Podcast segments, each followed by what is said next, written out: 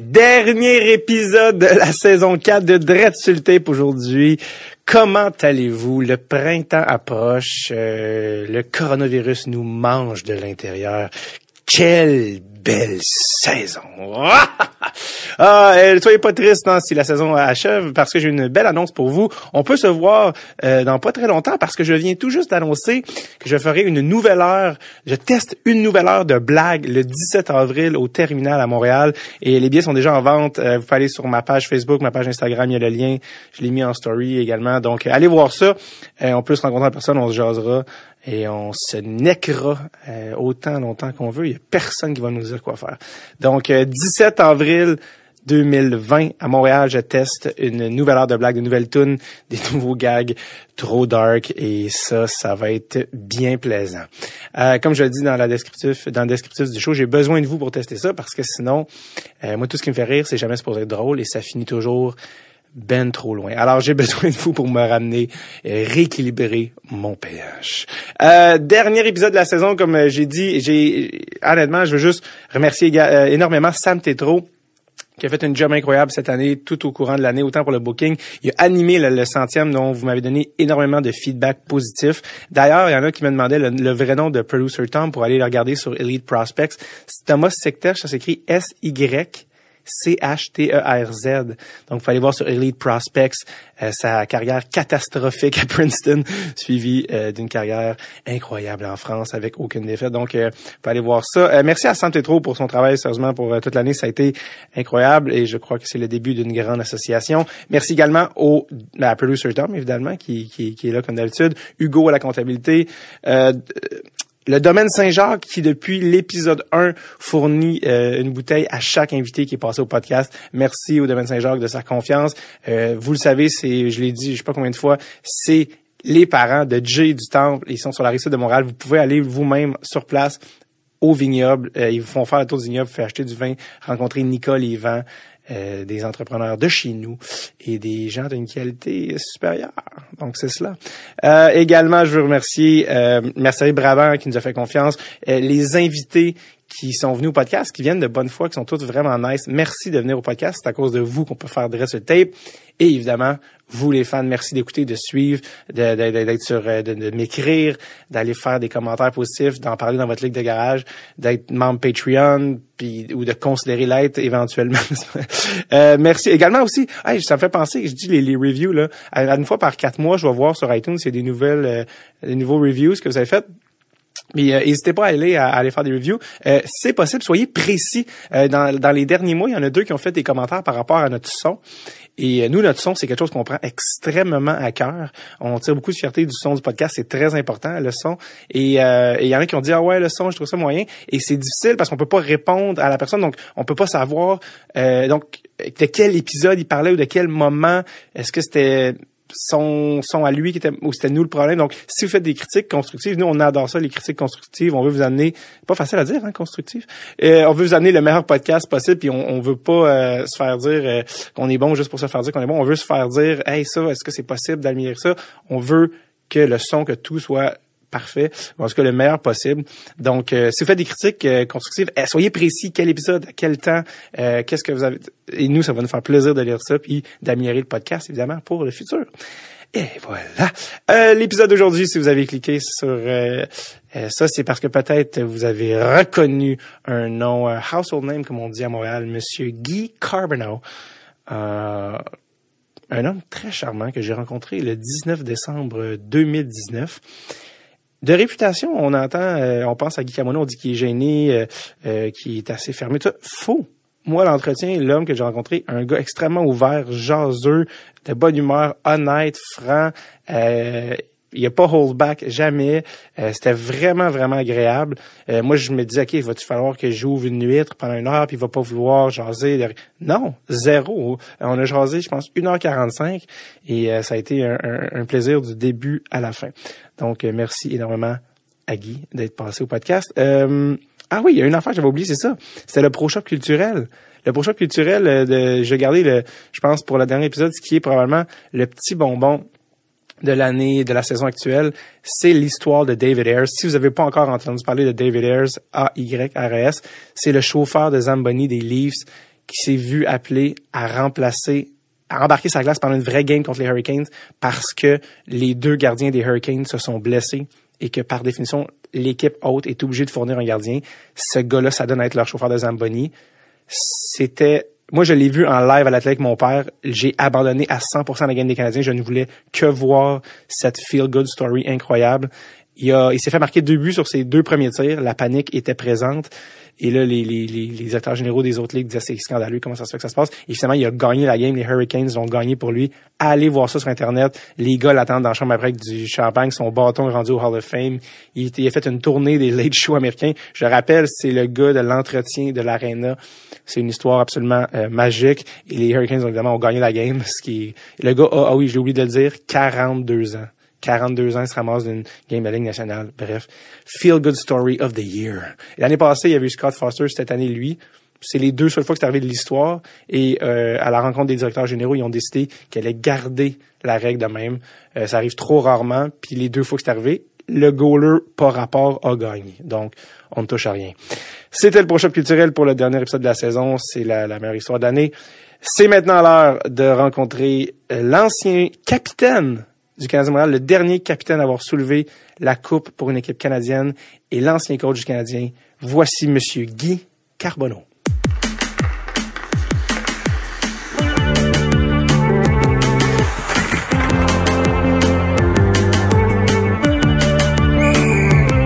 Dread sur le tape.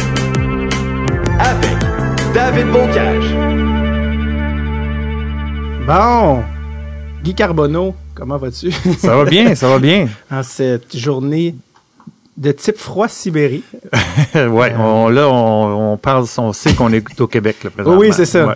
Parce qu'il y en a, il y en a Si qui- on y a- S'il y en avait qui n'étaient pas sûrs dans les dernières semaines, aujourd'hui, euh, on est vraiment au Québec. on est on ne peut moins en Australie. C'est ça que j'essa- on essaie de dire en ce moment. Non, c'est ça. Euh, T'es arrivé en plus avec un jacket d'automne. Je me suis dit, mais cet non, homme... c'est un beau jacket d'hiver. Ah oui? juste- Oui, non, c'est un jacket d'hiver. C'est vraiment, c'est, En même temps, t'as bloqué des tirs avec ta face. fait que je veux dire, c'est quoi le froid au final? Ben là, je je viens de cette île. Fait que Oui, le c'est froid, ça. Le froid, je suis habitué, là, mais ça fait quand même un bout de temps je suis parti. Fait que, C'est ça que j'ai dit, t'as la, la peau des gens de cette île. et- j'ai le chauffage dans mon auto, ça fait que Ben je suis ouais. correct. Il n'y a pas de problème. chauffage interne. Ouais. Euh, c'est la deuxième fois que je te vois à vie. Ben la première oui. fois qu'on s'est rencontrés, c'est l'année passée dans le la loge Holiday Inn Express. Holiday Inn Express, oui, oui. Euh, D'ailleurs, c'est euh, timing, c'est la dernière game de la saison. La, la partie Ryan Paling, Ouais. C'est, euh, je sais même pas s'il a remarqué des buts depuis. Tellement que Pas dans la ligne nationale. Pas dans la Ligue nationale encore, Parce Ligue qu'il y a quoi, 6 ou 7 matchs de jouer, puis il n'y a aucun point. ça Ouais, non, c'est ça. Euh, plus à Laval cette année. Ouais. Mais ouais, Holiday Inn, que ce genre de campagne de pub, tu faisais Ouais. des, des vidéos avec Doug Gilmore. Doug Gilmore. Ils ont ouais. fait appel à tes, tes euh, skills d'acteur. Ouais, c'était des skills euh, ben, d'acteur puis de, de cuisinier, je pense. euh, mais c'est c'est toujours le, le fun. C'est, tu sais, je veux dire, les, les là. compagnies de, de, qui font de la production de même de vidéos, de, de commerciaux. euh, euh, maintenant, on, on essaie de trouver des choses originales. Mhm. que, Doug Gilmore a un petit peu plus de tatou qu'à l'époque. C'est faire des. euh, il y en a qui aiment beaucoup les tatous. Alors, euh, mais j'ai rien contre ça. Moi, j'en ai pas, Il y en a grave. qui aiment euh, beaucoup les tatous. Oui, oui, Euh, tatous. C'est pas la première fois que tu faisais du acting, en, en guillemets, parce Non. que j'ai appris ça hier. C'est un ami qui m'a dit ça. J'ai dit, ah, ben, demain, je vais, recevoir Cabo. Il fait, ah, ben, hein, son passage à la petite vie. La petite vie. Quoi? Ouais. Puis en plus, en ce moment, comme je te disais avant qu'on commence, on est chez Aventure en ce moment. Ouais. Les, les boîtes que tu vois derrière, c'est des archives. Ça, c'est des, archives de la petite vie, tout ça. Là, on- Je reçois encore des chèques. Non! Oui. Une Une fois de temps en temps, une Oui. fois de temps en temps, une coupe de vingt- une vingtaine de piastres, là, mais c'est, Ah ouais, c'est ça. je reçois encore des, ch- des chèques qui passent, euh, certaines euh, de- occasions durant l'année, ils passent euh, Ouais. l'épisode. C'est, euh, je pense que le nom de l'épisode, c'est euh, Une vedette pour souper. Ouais, c'est comme ça, quelque chose Parce qu'à comme chaque fois ça. qu'il y a des rediffusions, il faut que tu t'envoies. ouais. ouais, non, c'était vrai, ben, c'était le fun, c'était, euh, c'était un, un- pas, je dirais pas un coup de tête, là, mais euh, on avait, on avait quand même, j'étais un petit peu ami avec ces gars-là, euh, puis on, ça? un jour, un jour, avec les gars de, de- de la petite vie. Ah ouais, les comédiens, Ouais, ça. puis les comédiens. Puis euh, un jour, on m'a demandé, mais écoute, ça te tenterait-tu de venir faire un, un show? On va, on va, on va écrire une histoire. puis, euh, c'était un concours, c'était un concours. Mais oui, c'est ça. Euh, maman puis papa euh, avaient gagné un concours, puis le, le concours, c'était un souper avec Guy Carbonneau. Oui. Alors, euh, c'était quand même assez facile. Je faisais moi-même. Oui, ton Euh, caméo. Ben, juste, juste te voir dire maman puis papa, c'est. Maman puis papa, C'est la c'était quelque chose de, de vraiment intéressant. Tu sais, j'ai, j'ai fait des, des commerciaux dans ces années-là, puis t'apprends à...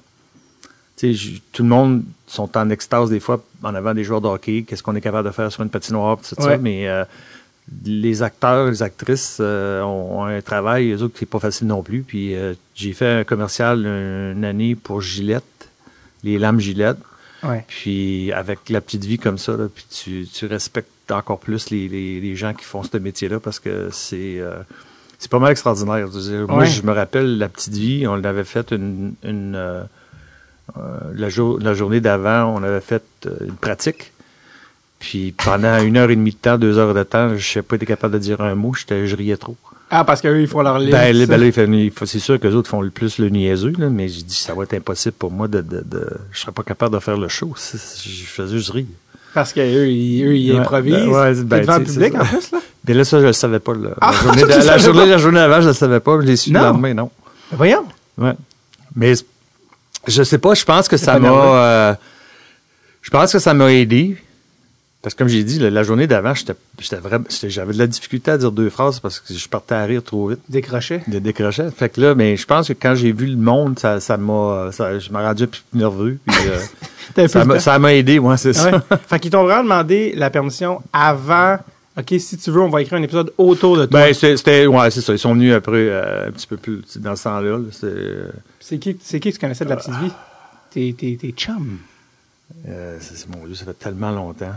Ben, il y avait Marc Messier. Ouais, Marc, Marc, il venait souvent au hockey. Claude euh. Michel Côté, c'est, tous ces gars-là. Là. Puis après ça, la gang de Brou, Ouais. c'était la même affaire. Ouais, ça. On avait, on avait la chance justement de... Tu sais, quand tu étais joueur de hockey, puis même encore aujourd'hui, quand tu es joueur de hockey, tu as la chance d'être dans un cercle des fois qui, sont, qui est plus fermé, que tu as la chance de rencontrer beaucoup plus de gens. Showbiz. Des choses showbiz.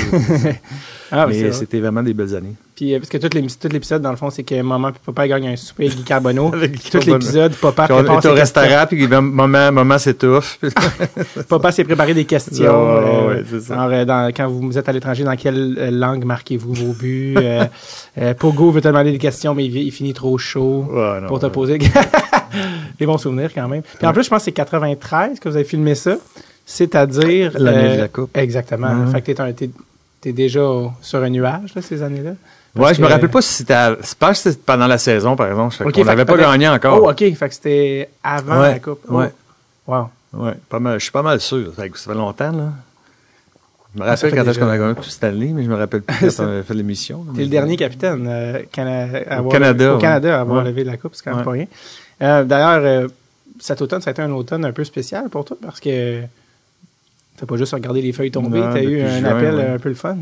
Ouais, mais c'est ça, ça, ça, le- le- le- une belle surprise au mois de juin, un appel de euh, Lanny McDonald et John Davidson pour euh, m'annoncer que j'étais intronisé au Temple de la Renommée, que j'avais, Wow. je, je venais d'être choisi pour être intronisé, ça fait qu'à partir de cette journée-là, là, ça, ça, c'est, allé pas mal vite, ça a déboulé beaucoup de choses qui se sont passées, euh, beaucoup de cérémonies, euh, beaucoup de, de, de belles mémoires aussi, par exemple, parce que je- à cause de ça, euh, il y a beaucoup de journalistes, beaucoup de réseaux de télévision, euh, beaucoup de personnes qui m'ont appelé pour justement faire des, Entrevue. des entrevues, des, des choses à la télévision. Ça fait que j'ai retombé dans mes, dans mes boîtes de souvenirs euh, à la maison. Ça fait que ça, ça, ça m'a ramené beaucoup de, de, de belles, euh, de belles choses. C'est comment ça fonctionne. Le Hall of Fame, ça, c'est parce que ta, ta carrière, elle a fini il y a 20 ans.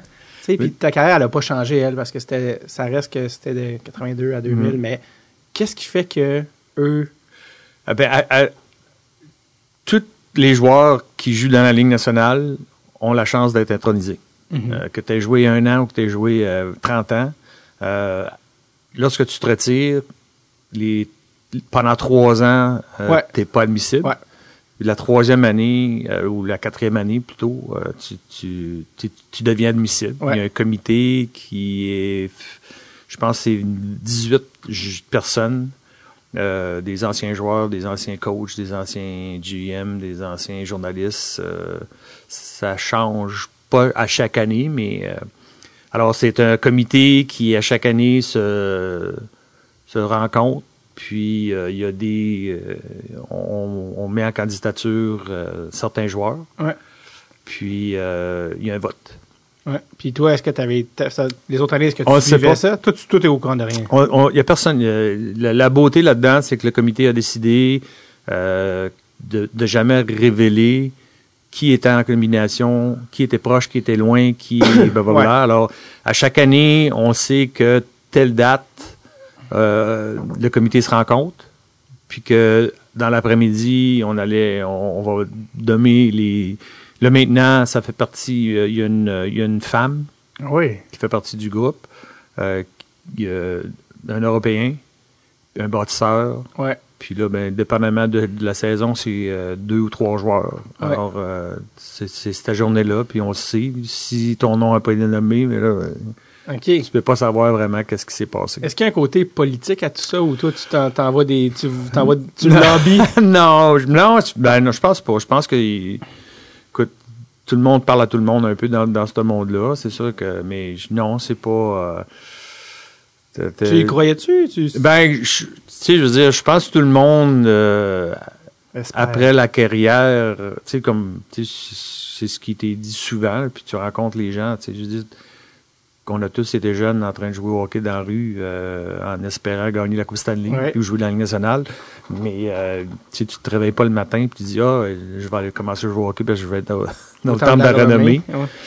Mais euh, quand j'ai quand tu as terminé ta carrière, tu essaies de réfléchir, tu essaies de regarder qu'est-ce que tu as fait, qu'est-ce que tu as accompli.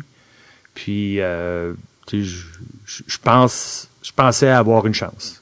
Avec trois Coupes Stanley. Avec trois Coupes Stanley, trois Selkie, euh, le, le nombre de matchs en série éliminatoire, euh, tu sais, je- la, la façon dont je me suis comporté pendant ces années, les années-là, euh, le capitaine du Canadien de Montréal, tout- toutes ces choses-là mises ensemble, je, Mhm. croyais que j'avais une chance. Je savais que ça allait être difficile, mais c'était pas c'était pas euh, une, une certitude Ouais. comme Sidney Crosby va être Ouais. ou Alex Ovechkin, mais Ouais.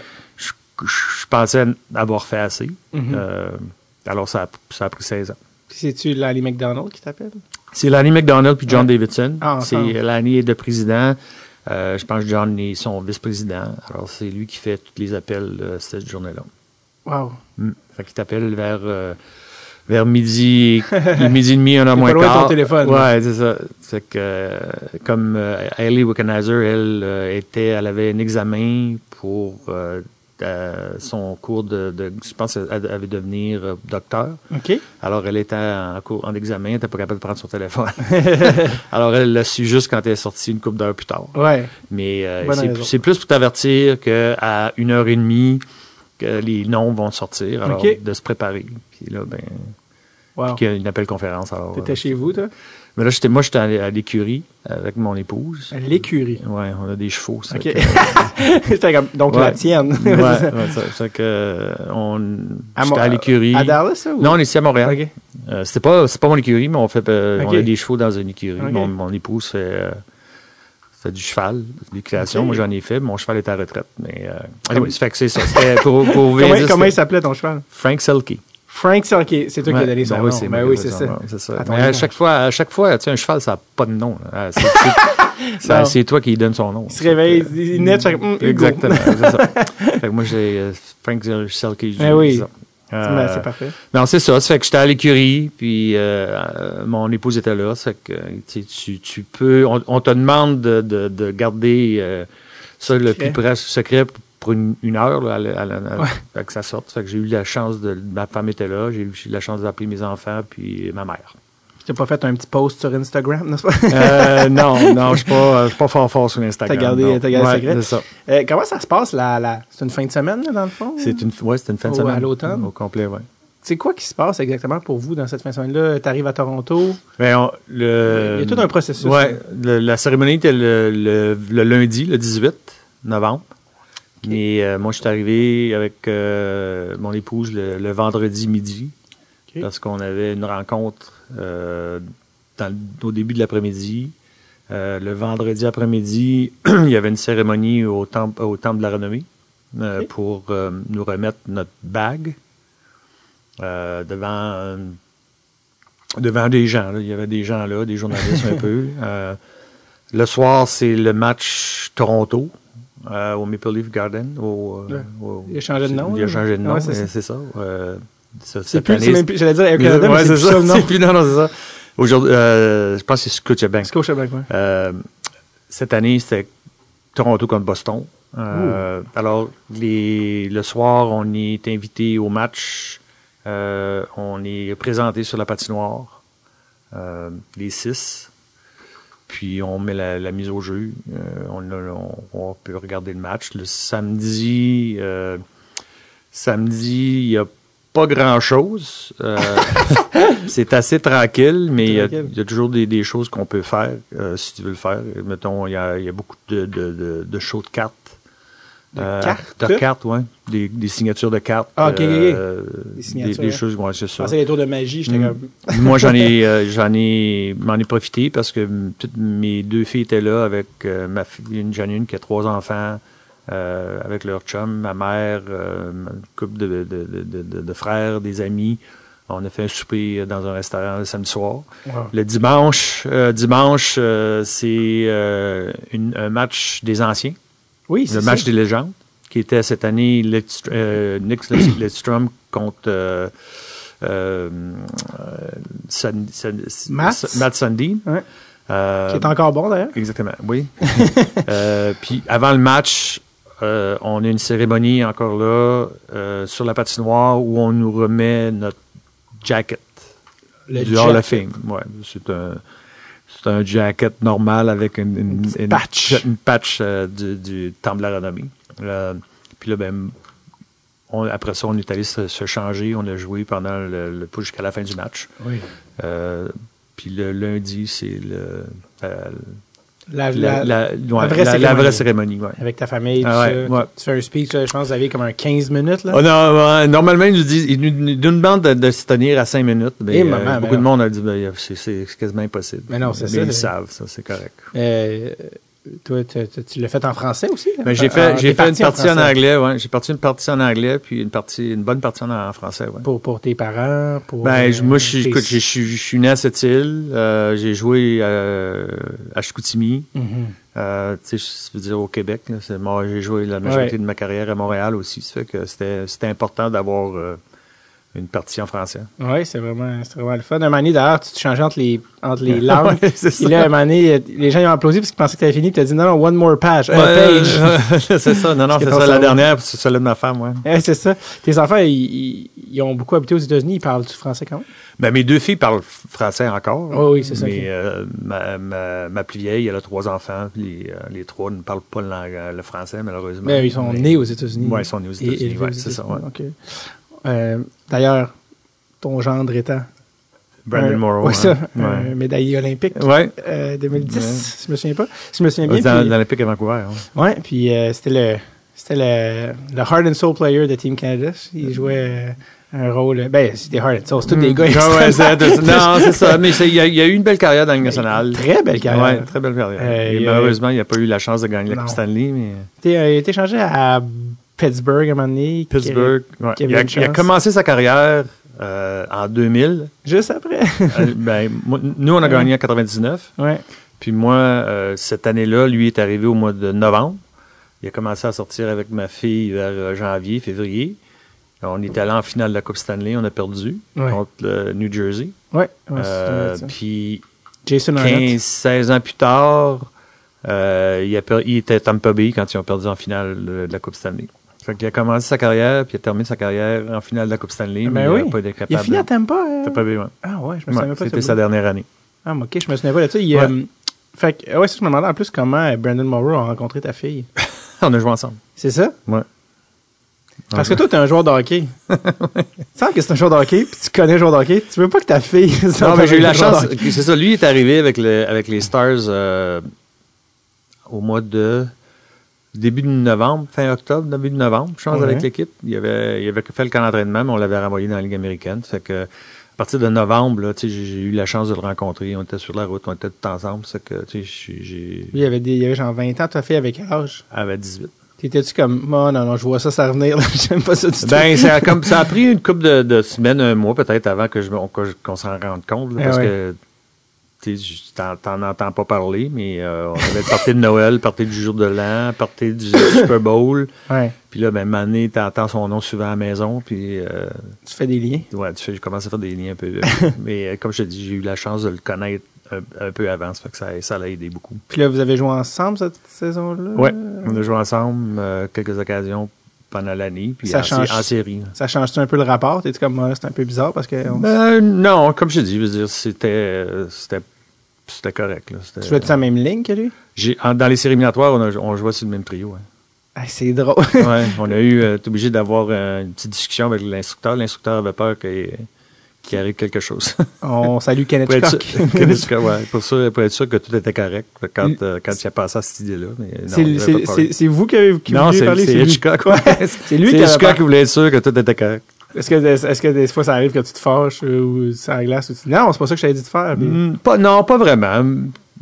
C'était pas, non, c'était pas ça. Euh, tu sais, je veux dire, pour moi, c'était, c'était pas le, le problème de, de jouer avec Brandon. Non. ou- est-ce qu'on- est-ce que moi, je traitais déjà tout le monde de la même façon. ça Est-ce qu'on peut dire que vous êtes déjà pogné, comme on dit en québécois? Pas vraiment, non. Je suis pas, même on joue au golf euh, très souvent l'été, puis ensemble. Puis c'est un Ouais. bon joueur, puis moi je suis un bon joueur aussi, puis on s'astine pas trop trop. Bon, On- je pense qu'on est tous les deux pareils. ça, ça a bien été. hein? Brandon, Brandon, ça aurait été un, un gars pour jouer dans les années 80-90 comme moi. Dans quel sens? Ben, c'était un, c'était un old school hockey player. Ouais, ça, c'est euh, vrai. sais, Dans son style de euh, jeu. ouais, c'est un, un dur. Euh, Ouais. Il aime ça le le and filet. soul. Ouais, là, ouais, il aimait ça dans le filet. Puis pas. Mais il y a eu des saisons offensives, faut Ouais. dire, assez euh, impressionnantes. Ouais. Euh, Si ça se trouve, il y a eu des saisons plus offensives que toi, dans le sens qu'il y avait un rôle différent. Mais il a- il- quand c'est arrivé, euh, les années après moi que je suis parti, il, a- commencé à jouer avec euh, Yuri puis euh, Mike Modano. Ça fait que c'était. Dans son prime, ouais, Modano. Dans son prime, ouais. Mike Modano, qui d'ailleurs est encore, je ne veux pas dire stallé, c'est pas le mot, mais qui, qui a terminé sa carrière à 1499 matchs. Parce qu'il a joué, il y a une dizaine de matchs où Mike Babcock à, Ah, dans- à. Détroit, il a À fait Détroit, ouais. Non, je te ferai pas jouer la game de plus. On salue Mike Babcock. Ouais. Euh, on parle de ta carrière, tout ça, mais euh, ça a commencé à Sept-Îles, cette affaire Moi, je suis ouais, je suis né à Sept-Îles en 1960. Et, euh, comme tous les jeunes, je pense que j'ai commencé. hockey. Ben, nous autres, on- les hivers étaient beaucoup plus longs dans ces années-là qu'aujourd'hui. Le mot réchauffement climatique n'existait pas encore. Non, alors pour nous autres, euh, tu sais, euh, quand t'arrivais au mois d'octobre, là, les lacs étaient gelés, puis. euh, Octobre? Ah oui. Eh Octobre. ouais. Tu Octobre. passais fin l'Halloween avec un suit. euh, Ah oui, c'était long. Près- pas, pas loin. Euh, on avait, on se faisait des costumes par-dessus des suits de skidoo. Non, mais euh, tu sais, je veux dire, on- les lacs, c'était c'était le fun parce que les lacs gelaient vite. Ouais. Fait que- puis on n'avait pas encore beaucoup beaucoup de neige. Fait que le- la, la glace était, était très belle. Puis c'est là que je suis devenu un bon passeur. Parce que sur un lac, si tu manques ta passe, tu cours après longtemps. Ouais, il n'y a pas de bande. C'est ça, il n'y a pas de bande. Fait que, échapper, ben, c'est- c'est- on, rit, mais c'est c'est vraiment. Ouais. c'est- là que tu deviens tu deviens, aussi. ouais, tu deviens un petit peu plus. euh, Parce que aussi, les gens ont un souvenir de Guy Carbonneau comme d'un joueur défensif qui a gagné trois hockey. Mais à la base, les gens qui t'ont vu jouer junior, qui t'ont vu, écoute, je l'ai je l'ai noté, je l'ai pas oublié, t'étais une machine offensive des saisons, Ouais. 141 points, 182 points en junior. les deux dernières années. ouais. Et ça, c'est pas un gars qui qu'on se dit, euh, il va jouer sur le piqué, là. Non. Alors, euh, ah, je suis plus jeune, les gens ne Ouais. savaient pas, mais t'étais très, très, très offensif. Ben, dans, dans- partout dans le hockey mineur, euh, tu sais, je veux dire, on, on en parle souvent, mais toute, la majorité des jeunes qui, qui ont un jour la chance de jouer dans la Ligue nationale, à un certain moment donné, tu es, tout le temps un des meilleurs joueurs de, de, dans la- de ton alentour. C'était la même chose à, à Sept-Îles. Je veux dire, à Sept-Îles, quand j'ai commencé à jouer, euh, le, le talent offensif a- était tout le temps là. C'était, c'était je te dirais pas facile parce que c'est jamais facile que tu travailles Ouais. à- à- pour tout, mais c'était j'étais meilleur que la majorité des joueurs Ouais. avec qui je jouais. Euh, plus tu avances dans le temps, plus les joueurs alentour de toi deviennent meilleurs. Ça, fait que, sais, ça te rend aussi, au- aussi Bon. meilleur, exactement. Euh, y a-tu beaucoup de joueurs qui sont sortis de cette île à part? Steve Duchesne, Carl Dykhouse. Oh, quand même. Ouais, des gars qui ont eu des. euh, ouais Ah oui, des belles carrières. Toi, d'ailleurs, euh, ils, ont, ils t'ont fait euh, l'honneur ultime à cette île? Ouais, une arena, euh, ben, la, deux- la deuxième arena, là, la petite euh, autres, qu'on appelle la Guy petite fait arena. dire qu'il aurait préféré l'autre, c'est pas Non, non, non, non, c'était correct. Parce que, non, mais c'était belle, faut qu'il est encore là. Ben oui, je passais devant quand vous faire des choix. Île- cette île a une très belle salle de spectacle. Je sais pas si tu Oui, ça. oui. une des salles les Oui. plus appréciées par les Ouais. artistes au Québec. Oui. Cette île. Mm. Euh, vraiment le fun. Tu as été repêché par les Canadiens en troisième ronde, mais euh, il faut que je précise que c'est 44e. au- au- Aujourd'hui, on appelle ça On avait milieu 21 de équipes, deuxième. ouais, ça, on avait 21 équipes dans ce temps-là. Ouais, donc milieu de Ouais. deuxième ronde Ouais. aujourd'hui. Et euh, c'est ça, j'avais j'avais pas conscience que tu avais commencé ta carrière aussitôt. Tu as commencé en 82, après avoir joué un peu dans la Ligue américaine. Et toi, quand tu es arrivé, il y avait encore des Guy Lafleur, il y avait encore ces... ces- Steve Shot, Ben oui, euh, c'est- Bob Gainey, Larry Robinson. Qu'est-ce qui euh, t'a le plus impressionné? Qu'un gars, un Québécois qui grandit en Canada canadien, qui est repêché par Montréal, qui arrive dans ce vestiaire-là? Ben, la, la première journée que tu rentres dans le, dans, dans le, le forum de Montréal, là, moi, j'avais pas, je venais de cette île, j'ai joué à Chicoutimi, j'avais pas eu la chance de, de rentrer dans le forum encore. C'est un beau cinéma, non, c'est pas vrai? Ouais, c'est ouais, Aujourd'hui, ouais. Fait que, tu sais, c'est, sûr que la première journée du camp d'entraînement, euh, tu rentres premièrement dans le forum. Dans ces années-là, euh, on était euh, 80 joueurs environ. Ça fait que tu avais quatre équipes de, de 20. là. Ouais. Euh, puis ma première journée de, de, de camp d'entraînement, j'étais sur le même trio avec Guy Lafleur puis euh, Steve Schott. Et un moment. Fait que, tu sais, c'est- c'était, euh, c'est un, petit choc culturel. euh, les joueurs sont, sont, sont extraordinaires. Ils savent tous qu'ils ont un job à faire, toi aussi, Ouais. là, mais c'est intimidant. Il y avait des Euh, personnalités quand même aussi assez fortes, ces gars-là. Là. Ouais, ouais, oui, puis Chris Nyland, euh, on peut le nommer dans ce temps-là. Moi, je veux dire, Knuckles, c'est ça. moi, j'étais repêché en 79. Ça, c'était leur dernière année qu'ils ont gagné la Coupe. Ça, que, sais, là, ils en ont gagné quatre en ligne. Ça que t'avais des, t'avais des, des beaux talents, t'avais des, des joueurs de caractère. Puis, tu sais, je veux dire, comme n'importe quoi. euh, nous, on était là pour, pour voler une job, mais eux autres, ils veulent pas se la faire Ouais. voler. Fait que, Il y a ça que tu sens cette compétition-là à il y a l'intérieur? toujours une compétition, mais, mais tu sais, je veux dire, une, une belle compétition. Ouais. Tu sais, je veux dire, euh, C'était qui, toi, les gars contre qui tu te battais pour un poste? ben, à dans ces années-là, tu avais Keith Acton, Pierre Mondou, euh, Doug Riseborough était là, Doug Jarvis était là, Tremblay, là. euh, Mario, Mario joue pas, aussi, tu sais, je parle des jours de centre, Doug Wackenheiser, Ok. il venait d'arriver, je pense, en 80. Ouais. Euh, fait que c'était ces genres de ces joueurs-là. Puis la raison pour laquelle je suis allé à Halifax deux ans, c'était justement à cause de ça. C'était c'était- ces joueurs-là avaient été établis. Puis euh, on, dans ces années-là, surtout le Canadien de Montréal, d'aller faire tes classes dans la Ligue américaine, euh, c'était important. Ouais. Que, mais c'est ça. La première année, j'étais pas déçu de retourner dans la Ligue américaine, mais j'étais correct. J'étais, puis j'ai connu une bonne saison. J'étais dans les meilleurs marqueurs de la Ligue américaine. Euh, la deuxième année, lorsque j'étais allé au camp d'entraînement, je pensais avoir connu un bon camp d'entraînement. Puis avec ce que j'avais fait dans la Ligue américaine, c'était un petit peu plus. euh, Mhm. Là, c'était un petit peu plus frustrant Ouais. parce que je pensais n'avais fa- fait- avoir fait assez pour, pour Monter. prouver que j'étais que j'étais j'étais capable de, de demeurer ici. Mais euh, quand, je suis quand je suis retourné à Halifax, euh, on venait de changer d'instructeur. C'était John Brophy qui était mon nouvel instructeur. Puis, souris. Ouais, c'était souris parce que c'est c'est un, un dur de dur. C'est un gars qui a joué. Euh, celui qui ne connaît pas John Brophy, il a passé sa carrière, je pense, dans la Ligue, dans la East Coast League. Encore plus tough, ça. Ouais.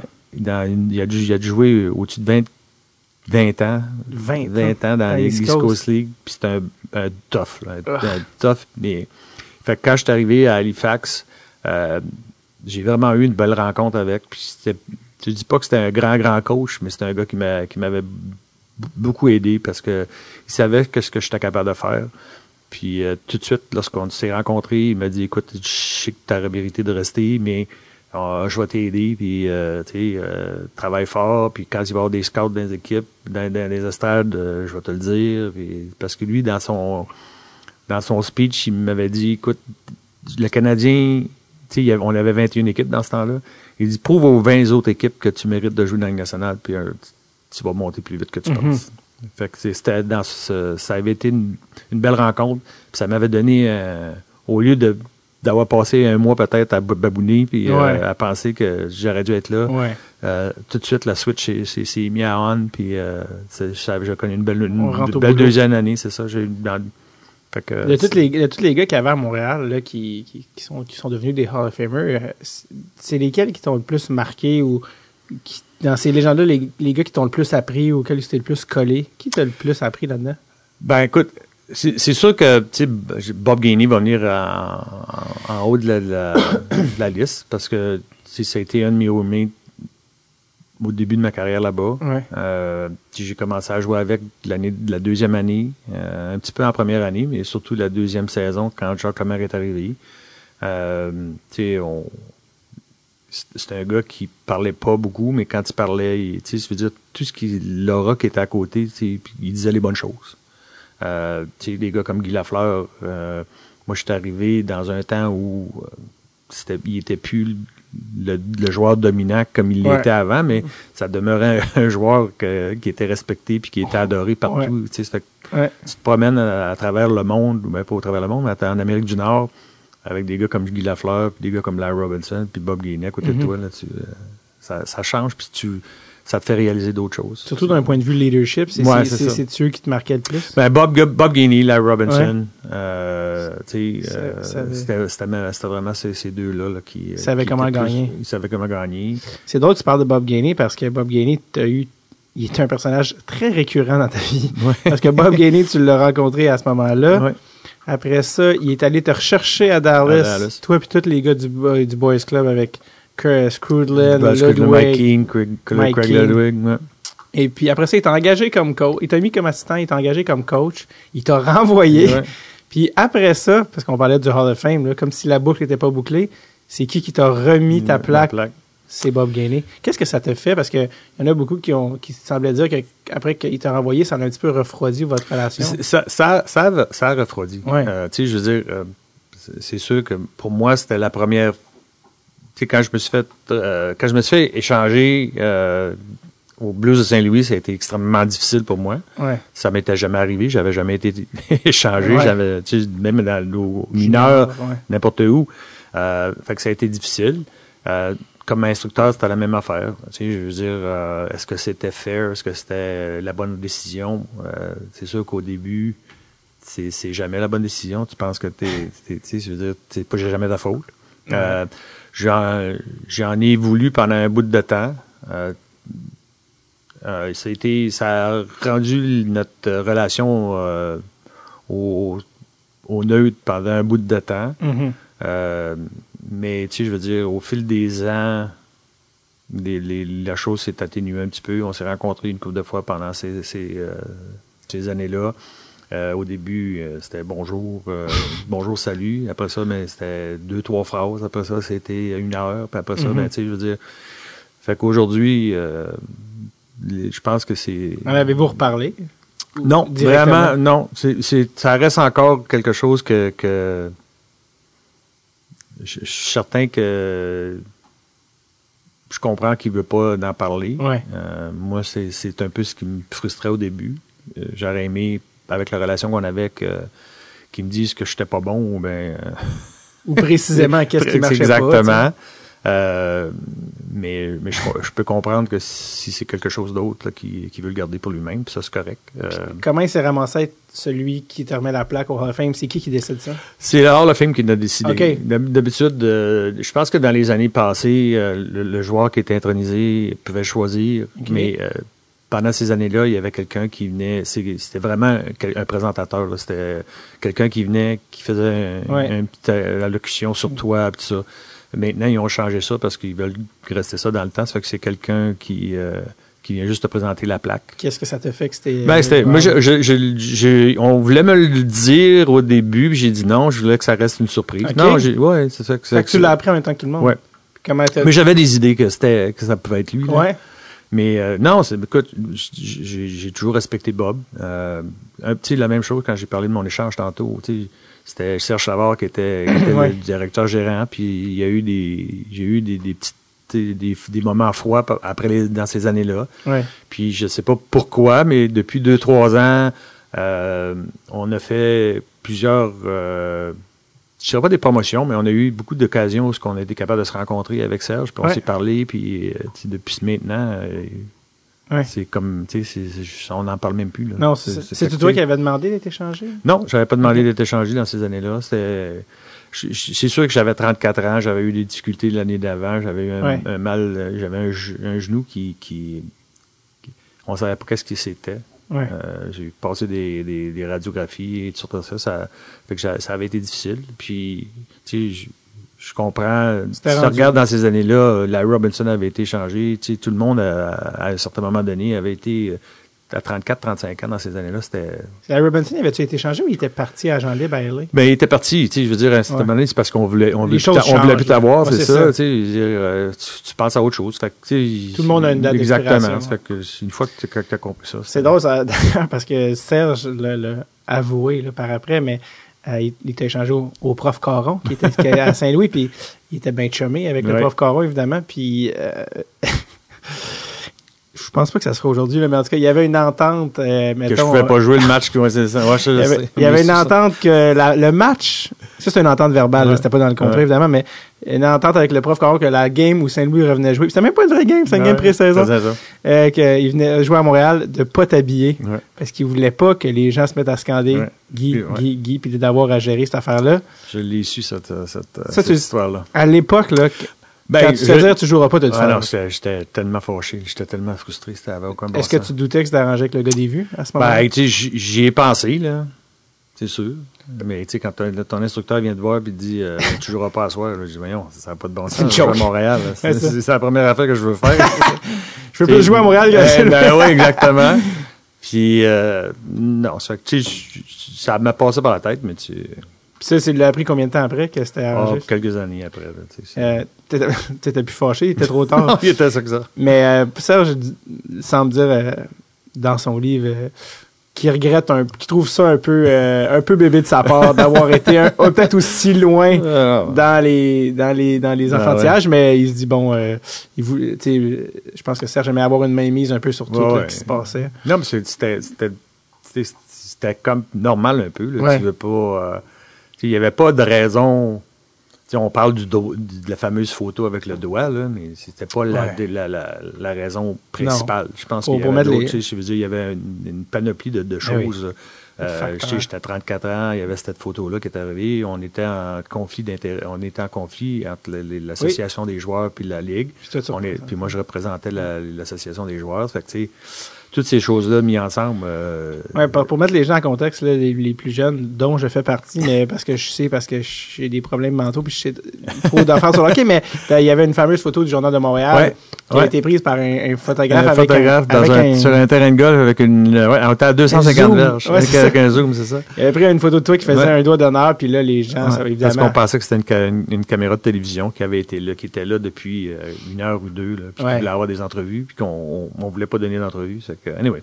Mais c'était. euh, Ça avait fait la une Ouais, ça avait fait la une, c'est ça, exactement. Bref. Et pour revenir à, à cette époque-là, bon, euh, à- avant tu sois échangé, là, mais quand tu as commencé à jouer le Canadien, ça faisait déjà 12 ans que tu étais là, ça, mais quand tu as commencé 82, 86, là, on, parle beaucoup de la Coupe de 93 pour plein de raisons, puis c'est la Ouais. dernière, mais 86, c'est ta première Coupe Stanley. C'est la première, ouais. Puis il y a un gars qui a même fait un livre récemment que tu as vu passer, peut-être que c'est.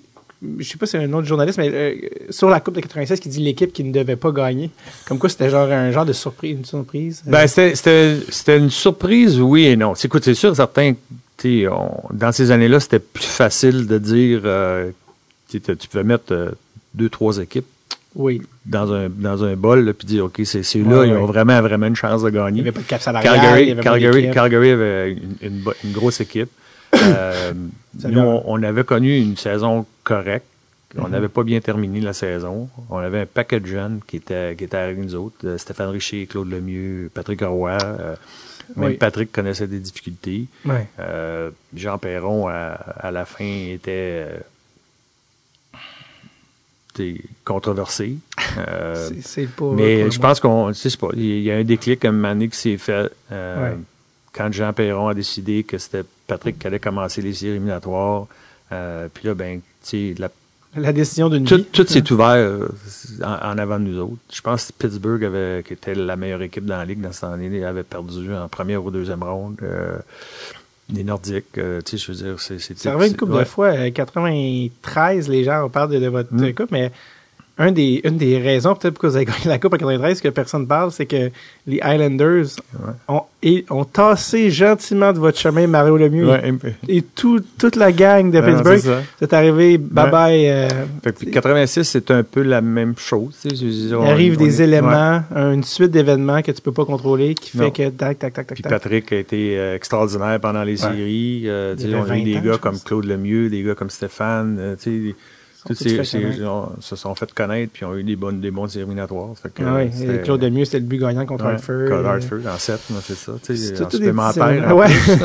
Ah oui, Claude sais, Lemieux! J'entends, c'est ça. j'entends le... Fait que, tu sais, c'est- c'était, euh, on peut dire, sais, c'est sûr que si tu regardes tout ça tout le temps, tu dis tout le temps, Ah, ils, ils ont été chanceux, mais c'est- la chance fait Ouais. partie de, de, de, de- Mais tu regardes l'alignement aujourd'hui, tu fais, ouais, pas tant de chance que ça, là. Patrick Roy, Claude on avait des bons, ouais. Ouais, on avait une Bon. bonne défensive, on, Ouais, avait des bons, on avait des bons vétérans, puis les jeunes, euh, tu sais, euh, Ed Ronan, Serge Boisvert, euh, tous ces gars-là, on, on- tu sais, c'était- ils ont, ils ont, à, à un certain moment donné, euh, fait quelque chose d'important. Ouais, Même t'en- sont moins connus besoin, c'est ça. Ouais, ouais. c'est ça. Mm. Euh, T'es pas encore capitaine, mais tu as fini par être nommé capitaine. Euh, en fait, c'est un peu intéressant. Est-ce que tu te souviens comment ils ont procédé pour nommer le capitaine en 89? Ils ont, fait, ben, ils ont fait un vote secret. 90.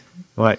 C'est 80, euh, après la, la saison Après 89, la 90. saison. ouais, c'est c'est ça, ouais. Mm. Le- parce qu'on a, on, Ouais, a, après on a perdu, on a perdu en finale euh, Contre Calgary. contre Calgary. Puis je pense que euh, Bob Gainey s'est retiré cette année-là. Il est parti de. C'est à l'été, ouais. dans le fond, automne Ouais, c'est ça. 89. Et là, ils ont fait. euh, ils ont fait un vote secret. Ouais. Euh, tous les joueurs qui votaient. Ouais. Puis je pense que deux fois, c'est- le vote ça. était égal. ouais. Fait que, euh, après ça, Serge Savard a décidé de, de garder ça de même. Fait qu'ils ont fait un vote. les- C'était égalité entre toi et Chris Ah, sais, c'est ça. Ils ont fait, bon, il y a du- Un on, va, vote. on va en faire le vote, visiblement.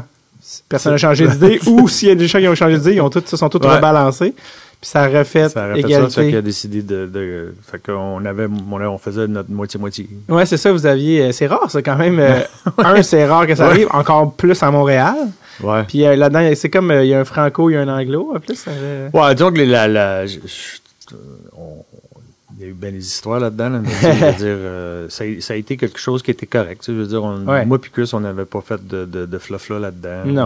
On était tous bien contents d'être choisi capitaine. Personne ne pense Euh, que Chris était capitaine du Canadien. Tu sais, ça a comme passé tellement Ben, rapidement. Je pense que ça a été quoi, même pas un an ou deux ans? a été Il échangé a été changé au début des années 90 contre Denis contre Denis Savard. Ouais, ça fait que- Fait que ça n'a pas Ça a duré. pas été long, C'est hein. parce que quand on pense à Chris Chelios puis son passage à Montréal, on se dit pas, ouais, ce gars-là va être capitaine parce que tout ce qui reste, c'est les années de party puis les anecdotes. euh, tu sais, c'est même rendu dans le folklore, euh, dans sa chanson de, de quand il est décédé, là, Bob Bissonnette, Ouais.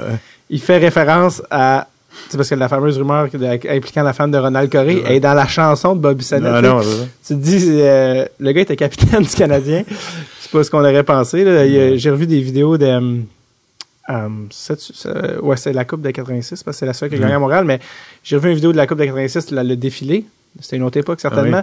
Mais, euh, écoute, il est pas capable de se tenir debout. Non, non, non, il a eu de la misère à rentrer sur le stage. C'est bol, il y a un gars qui est, dont la job est de tenir Chris Chelios pour pas qu'il meure. C'est bol, il va tomber en bas du chariot. Puis tu te fais, ouais, ça aujourd'hui, ça, ça passerait plus, là.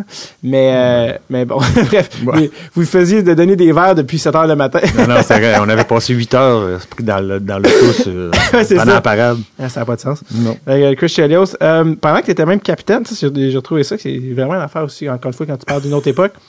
Pendant que tu étais capitaine du Canadien, tu avais une chronique à la radio CKC, genre le courrier du capitaine, quelque chose. Tu te souviens-tu de ça? Non, je me rappelle pas. Que mais- Comme quoi, tu avais une chronique genre, où comme il te pensait, il parlait, ouais, salut, Ouais, on est une avec fois Guy. de temps en temps. Comme Ah un oui. peu aujourd'hui, comme ils font aujourd'hui avec les, les stations de radio. Mais non, c'est vrai que c'était c'était différent dans ces années-là. Aujourd'hui, c'est bien ouais. plus contrôlé, je pense que. Ouais, ça serait plus, ça serait, je pense que ça se ferait encore, puis ça serait bienvenu, mais c'est sûr et certain que, tu sais, prendrait euh, un, un joueur euh, établi, puis qui, bon, qui dirait pas de niaiserie. là. non, exactement. Bon, oui, Kovalev, non, c'est pas vrai. non, mais lui, il était plus, il était plus euh, volatile. Non, non, c'est ça. Euh, t'as été, t'as fait une carrière, t'as fait un, tu t'es rentré, euh, ben, tu t'es rentré, c'est un mauvais début de phrase parce que ça, ça peut, mais t'as fait ton chemin jusqu'au Hall of Fame en défendant puis en bloquant les meilleurs joueurs adverses. Euh, t'as toujours joué contre les meilleurs joueurs adverses. C'était à l'époque aussi où on, on jouait beaucoup contre le- notre division.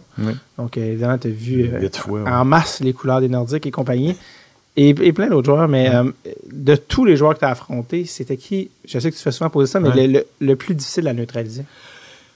C'est dur de pas dire Gretzky juste par- à cause de la vision, puis Mario Lemieux. Tu c'était deux joueurs tellement au-dessus de tout le monde. C'est sûr que au point de vue physique, Gretzky était plus facile parce Ouais. qu'il était ma grosseur. Ouais. que, tu sais, je pouvais, Ah, puis physiquement, j'étais capable, plus, plus ouais, plus mec que moi. Mais j'étais pas gros dans ce temps-là. Euh, Euh, tu tu l'es toujours pas, justement. euh, tu sais, j- j- physiquement, j'étais capable de, de le contrôler, tandis Ouais. qu'un gars comme Mario, euh, 6 pieds 4. ouais, tu c'était, plus difficile, mais c'était deux joueurs qui avaient des visions, tu le meilleures que tout le monde. Hallucinante. Euh, tu euh, après ça, ben, t'avais un autre. Tu sais, t'avais ces deux-là. Après ça, ben, t'avais en dessous, là, t'avais des Merck Messier, des Peter Forsberg, des Steve Eiserman, euh, des Joe Sakic, euh, Dale Howard-Chuck. Tu Les, les excellents, là. exactement. Des, des joueurs qui, qui étaient pas, pas mauvais non plus, là. Ouais. Mais, euh, mais des gars comme, c'est sûr que pour moi, des gars comme Messier, des gars comme Peter Stachny, parce qu'il était bon puis physique, Ouais. Stachny, tu le voyais en, en masse. ah, on le voyait en masse, puis euh, tout le monde pense que c'est. Il, était tanné de me voir, là, mais euh, C'est réciproque. moi aussi, que je n'ai mangé des coups. Ouais, parce que c'est ça que t'as- Ah ouais. je t'ai déjà entendu dire que un gars comme Gretzky, mettons, physiquement, va pas commencer à donner les points Non, c'est ça. mais que si t'en donnais une à Stachny, Oh, c'est- il répondait. elle revenait. Oh, oui. Quand j'allais dans le coin avec, euh, il se gênait pas lui non plus. Non, c'est ça. Puis en C'est plus, ça. il parle français. Ouais, euh, fait que, non, non, ça. Tu sais, des gars comme Messi, euh, Ouais. C'était tellement difficile de jouer contre ces gars-là. Je sais pas si tu as, lu ou entendu parler de ça, mais quand tu as été introduit au Temple de la Renommée, il y a un, nouveau magazine euh, numérique euh, sportif qui s'appelle The Athletic. Ouais. Et Marc-Antoine Godin a écrit un article euh, par rapport à ton intronisation, mais d'un angle assez original où il, il parlait pas à toi, il voulait pas, il voulait pas savoir ton opinion. Il allait voir les gens contre qui tu jouais. Et il parle à des Joe Sakic, il parle à des Michel Bergeron ou tout ça. Sur tous les gars, c'était comment jouer contre Guy Carbonneau? Est-ce que tu as entendu parler de article? Non, ben, j'ai- oui, mais j'ai Ok. pas, j'ai pas regardé. Je, je- OK. je- Ben, ça, ça, Ok. ça demande un abonnement. Ouais, c'est ça. ça se peut non? Je te le montrerai. Et, euh, et il parle de ça et les gars parlent de comment euh, t'étais... Contrairement... Oui, t'es un joueur défensif, mais vu que tu avais été un joueur offensif, ton intelligence du jeu faisait que tu n'avais pas nécessairement à être, comme on dit, l'ombre de Ouais, quelqu'un ouais. puis le suivre partout sa patinoire de manière un peu... euh, tu euh, pas simpliste, mais tu sais, quelqu'un qui dit, OK, je vais rester avec lui. Ouais. Tu n'avais pas besoin de faire ça que par ta compréhension du jeu. Tu pouvais continuer à jouer, mais juste t'assurer pour que le gars soit neutralisé. Euh, est-ce que c'est quelque chose que est-ce qu'il y a des gars que tu devais rester dans leur culotte plus que d'autres ou? Ben, ça dépend des occasions, puis ça, Ouais. ça dépendait des situations. Comme je, je le dis souvent, tu sais, j'étais une personne extrêmement beaucoup qui est visuelle. ouais Euh, pas, pas une bonne mémoire des nombres, des, des choses comme ça, mais je suis très visuel. Je vais à quelque, un endroit, puis je suis capable de... de puis j'étais un peu un nerd du hockey aussi dans ces Ouais. années-là. J'aimais ça, étudier, puis, puis penser, puis j'étais tout le temps sur la patinoire, ou même quand j'étais sur le banc, je regardais ce qui se passait. ouais Puis j'essayais justement, parce que dans ces années-là, les vidéos, là, ils étaient pas comme aujourd'hui. Aujourd'hui, c'est des cortiqués. Moins YouTube. Non, ouais, ben, tu sais ça, t'avais pas YouTube tout, puis euh, tu sais, t'avais, c'était un tape, là, c'est, là, littéralement. quand tu, ouais, Ouais. c'était un VCR. Fait que quand tu, quand tu voulais retourner 25 minutes en arrière, là, ça prenait, euh, ça prenait beaucoup de temps. Mais, mais tu sais, on s'en servait pas beaucoup dans ces années-là. Fait que pour moi, c'était, c'était ma façon de, d'avoir un avantage sur, sur Ouais. les joueurs. Fait qu'en désavantage numérique, euh, tu sais, je savais, j'avais des idées, puis j'avais des, tu sais, en, en le voyant, euh, tu sais, on jouait contre les Nordiques huit fois. Fait que tu une- ils ont tous, tout le monde a des tendances. ouais C'est sûr que les meilleurs joueurs, comme je dis, des gars comme Gretzky, des gars comme Mario, sont capables de changer ces tendances-là beaucoup plus souvent qu'un joueur normal. ouais Un joueur normal, sa tendance, là, elle va revenir plus souvent qu'un autre. Fait que, Il- tu sais, qu'en telle situation il va faire telle Exactement. Tu sais, C'est un gars qui va se tenir à droite, un gars qui va se tenir à gauche. Il aime ça tourner à passer la rondelle, Ouais. pas passer la rondelle. Il aime le lancer, il peut passer. Fait que c'était toutes des affaires que pour moi qui étaient importantes. Fait que je, je le savais. Tu sais, un gars comme que j'étudiais. C'est qu'un gars comme Adam Oates, ouais qui était probablement un des meilleurs passeurs dans nationale, Ouais. c'était pas un gars qui, si tu regardes son ratio de goal à comparativement à ses assists, c'est disproportionnel. Fait que pour moi, en désavantage numérique, s'il voulait lancer, il peut le lancer de n'importe où. ça me dérangeait pas. tu vas plus chercher C'est- Cam Neely. Exactement. J'essayais plus de, de bloquer ses, ses, ses, ses lignes de passe. ouais Euh, quand tu avais quelqu'un qui, aimait un, un- qui avait un tir plus foudroyant, mais là, j'essayais de me coller un petit peu plus à ce gars-là. Ouais. C'était toutes des petites affaires de même que je m'étais emmagasiné dans ma mémoire. Ouais. Puis quand j'arrivais sur la patinoire, mais ça me donnait l'avantage, le, une certaine avantage. ouais euh, euh, Stachny est le deuxième meilleur marqueur de la décennie des années 80 après Gretzky. Entre 80 et 90, Ouais. c'est lui qui a le deuxième plus de points après Gretzky, c'est quand même Ouais. phénoménal. Et euh, juste pour euh, faire foi de ton, de ton travail défensif contre lui, le, je répète, c'est le deuxième meilleur marqueur de la décennie contre le Canadien. Euh, Stachny a une moyenne de- en carrière, Stachny euh, match versus point. Euh, il, se situe autour du point par match contre Montréal. Je pense 78 en 76, quelque chose de vraiment autour du point par match, alors que Peter Stachny, contre n'importe quel de la Ligue, avait une moyenne bien plus élevée. Donc, ça, je pense que ça fait foi un peu aussi du la, des- la, de la limitation que tu as Ouais. imposée. Et on a parlé de Gretzky, puis on a parlé de Gretzky. On dit souvent qu'un joueur normal va avoir deux, trois options de jeu. Gretzky Ouais. va en avoir dix dans sa tête. Euh, parce qu'il va voir les pièces comme un, jeu d'échecs. Euh, on parle de Gretzky, la, la, la fameuse finale 93 contre euh, Wayne. Puis je pense que Wayne dit encore que c'est un de ses plus gros regrets, c'est de ne pas être allé jusqu'au bout avec les Kings. Ça, c'est son problème. Euh, Ouais. euh, après le premier match de la finale, le Canadien a perdu ce match-là. Ouais. Et tu serais apparemment allé voir euh, Jacques Demers avec une certaine suggestion. Ben, c'est, ouais, j'étais allé voir Jacques pour qu'il, pour que- qu'on me fasse. Jacques, Jacques, dans sa vision de, on, on l'avait pas fait pendant les, les autres séries.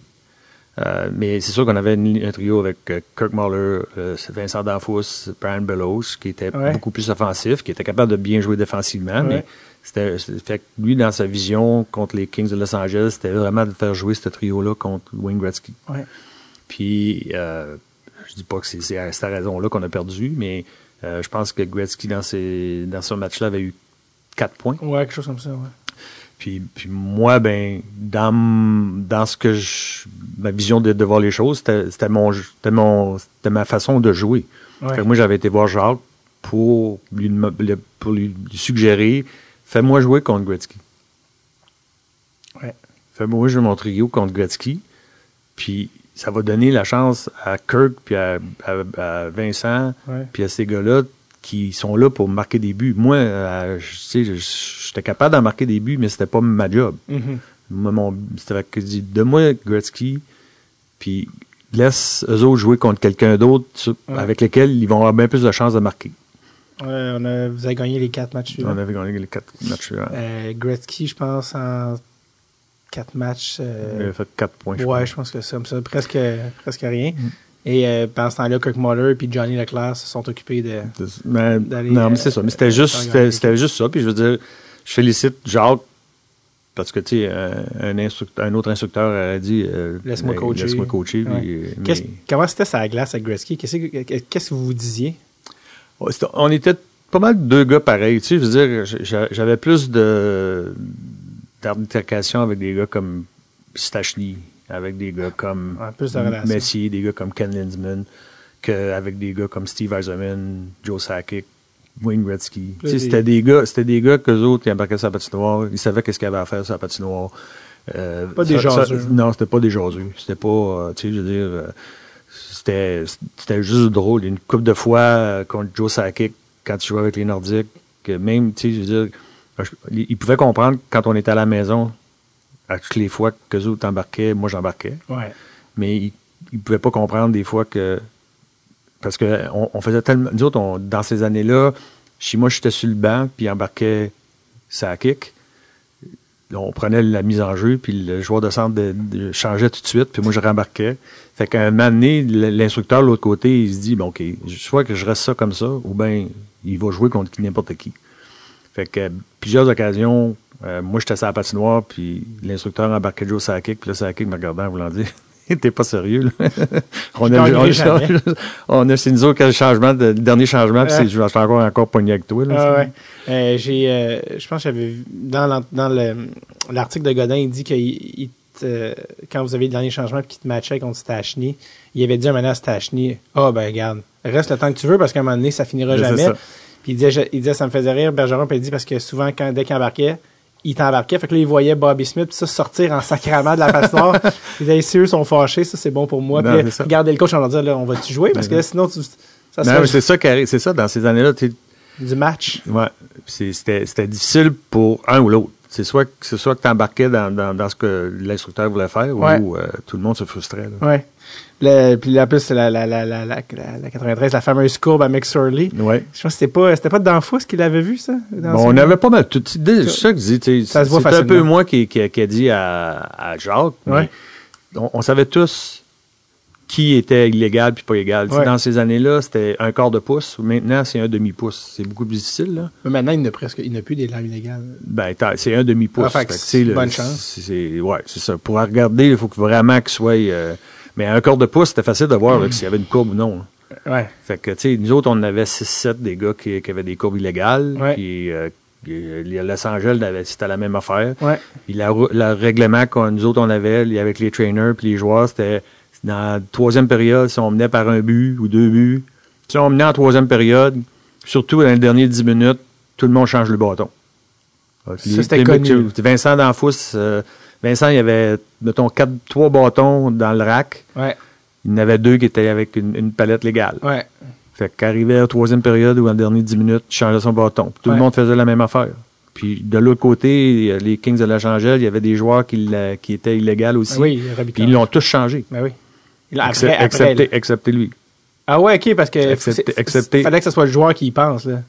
Ben, Euh, nous, c'est- nous- nous autres, le, Pierre, Gervais, Gervais, Pierre, ouais. Gervais, Pierre Gervais arrivait à la troisième période, puis euh, t'as-tu Hey. changé ton bâton, t'as-tu changé ton bâton? Il savait, lui, aussi, le, Ouais, gars qui qui? avaient des bâtons illégaux. Puis, euh, mais du côté de Los Angeles, euh, tout, le Ouais. monde, tout, tout le monde qui n'avait, ils avaient changé, excepté Marty McSorley. Ouais. Apparemment que dans parce que c'était en overtime après. Et en overtime, par exemple, les gars ont repris le bâton illégal parce que la règle. Ben là, la- apparemment que tu peux. Moi, je lisais, j'ai lu dans que la règle, c'est que tu peux pas en overtime appeler une punition de bâton. Ou tu Ah, peux ça, pas. je sais Ou tu peux pas deux fois dans le même game. Ah, ou tu peux pas en overtime. J'avais lu ça. Ben, c'est- vrai.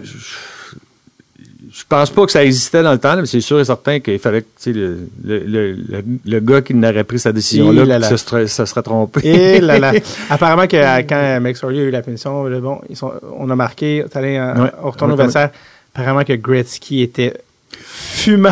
Ben, c'est, c'est pour cette raison-là, ça aurait été la même chose de notre côté. Ben oui. Je veux dire, moi, je l'ai rencontré, Marty, après, puis oui, il était encore frustré, puis c'était, c'était cheap, puis tout ça. Mais je veux dire, il- il- c'était un règlement. C'est- le règlement, était joue le ça. règlement, exactement. Je veux dire, oui, est-ce que c'est cheap? Peut-être, mais pour nous autres, on, on était dans une situation où, si on perd ce match-là, on perdait, on perdait 2-0. Là. Ouais. Puis On s'en retournait à Los Angeles. Fait que Ouch. ça, ça valait la peine de, de, de l'essayer, mais à la fin de la journée, c'est, c'est lui qui, c'est lui qui s'est c'est fait prendre. Fait que, C'est qui qui a vraiment été. C'est toi qui a fait une erreur. Exactement, c'est ça. Euh, la Coupe de 93. Euh, apparemment que ça a commencé, parce qu'on parle de la Coupe, en- ça c'était en juin, mais apparemment que ça a commencé en septembre, que Jacques avait une idée en tête. Ouais, Jacques, il, Il y avait un ben, speech son de speech, préparer. Ouais, peut nous dire qu'on allait choquer le monde du hockey. euh, Est-ce que vous le croyez? Vous étiez comme Ben, moi. écoute, tu sais, on, on, on s'est tous regardé de la gang en voulant en partant à rire un peu. Là. On avait, on avait une équipe qui était encore jeune. euh, on avait de, bon, de bons vétérans encore, là, mais euh, puis on Mm. avait Patrick. Mais c'est sûr, tu, viens de changer de coach. Là, ça fait que c'est pas parce que ça, tout allait bien. Non. ça fait que, C'est ça. euh, non, c'était c'était une, une déclaration. Euh, tu sais, tout- personne n'en parlait au, après, là, mais à un certain moment donné, euh, même à- surtout, euh, je pense que c'est plus ce qu'il a fait avant les séries éliminatoires. Tu sais, Ouais. C'est un gars qui est, qui est Qu'est-ce qu'il a fait? ben, c'est un gars, c'est un gars qui est extrêmement positif. C'est un gars qui Ouais. était capable de te faire croire que, que tu étais le meilleur. Euh, tu sais, je veux dire, c'est, un gars qui était fair, dur, mais fair. Puis, tu sais, je veux dire, pour lui, c'était. On savait pas dans ce temps-là qu'il était, était pas capable de lire puis ni écrire. Non, c'est ça. Fait que, tu sais, c'était, une surprise pour tout le monde. Fait que, mais c'était un- une personne qui était, qui avait une, une, une habilité pour parler puis dire des bonnes choses. Ouais. Puis, tu sais, je veux dire, on a fait un paquet de serres euh, avant les séries éliminatoires pour trouver une chanson. Qu'on allait- Ouais. qu'on faisait une jouer, euh, euh, qu'on faisait jouer euh, avant chaque match. Euh, C'était quoi? euh, Glor- euh, pas Gloria, mais. Ça, c'était euh, l'autre. Non, c'est ça, c'était les blues.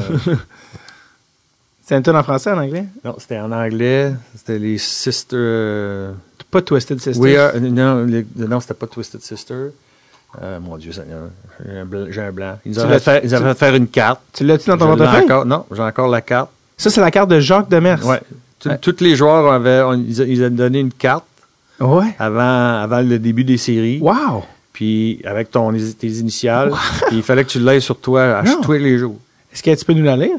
Ben, c'était marqué. ok, Bon, je vais mettre mes lunettes. Ouais, c'était c'était euh, teamwork. C'était coming together is a beginning. Keeping together is progress. Working together is success. Il y avait quelque chose d'un motivateur, là. Ouais.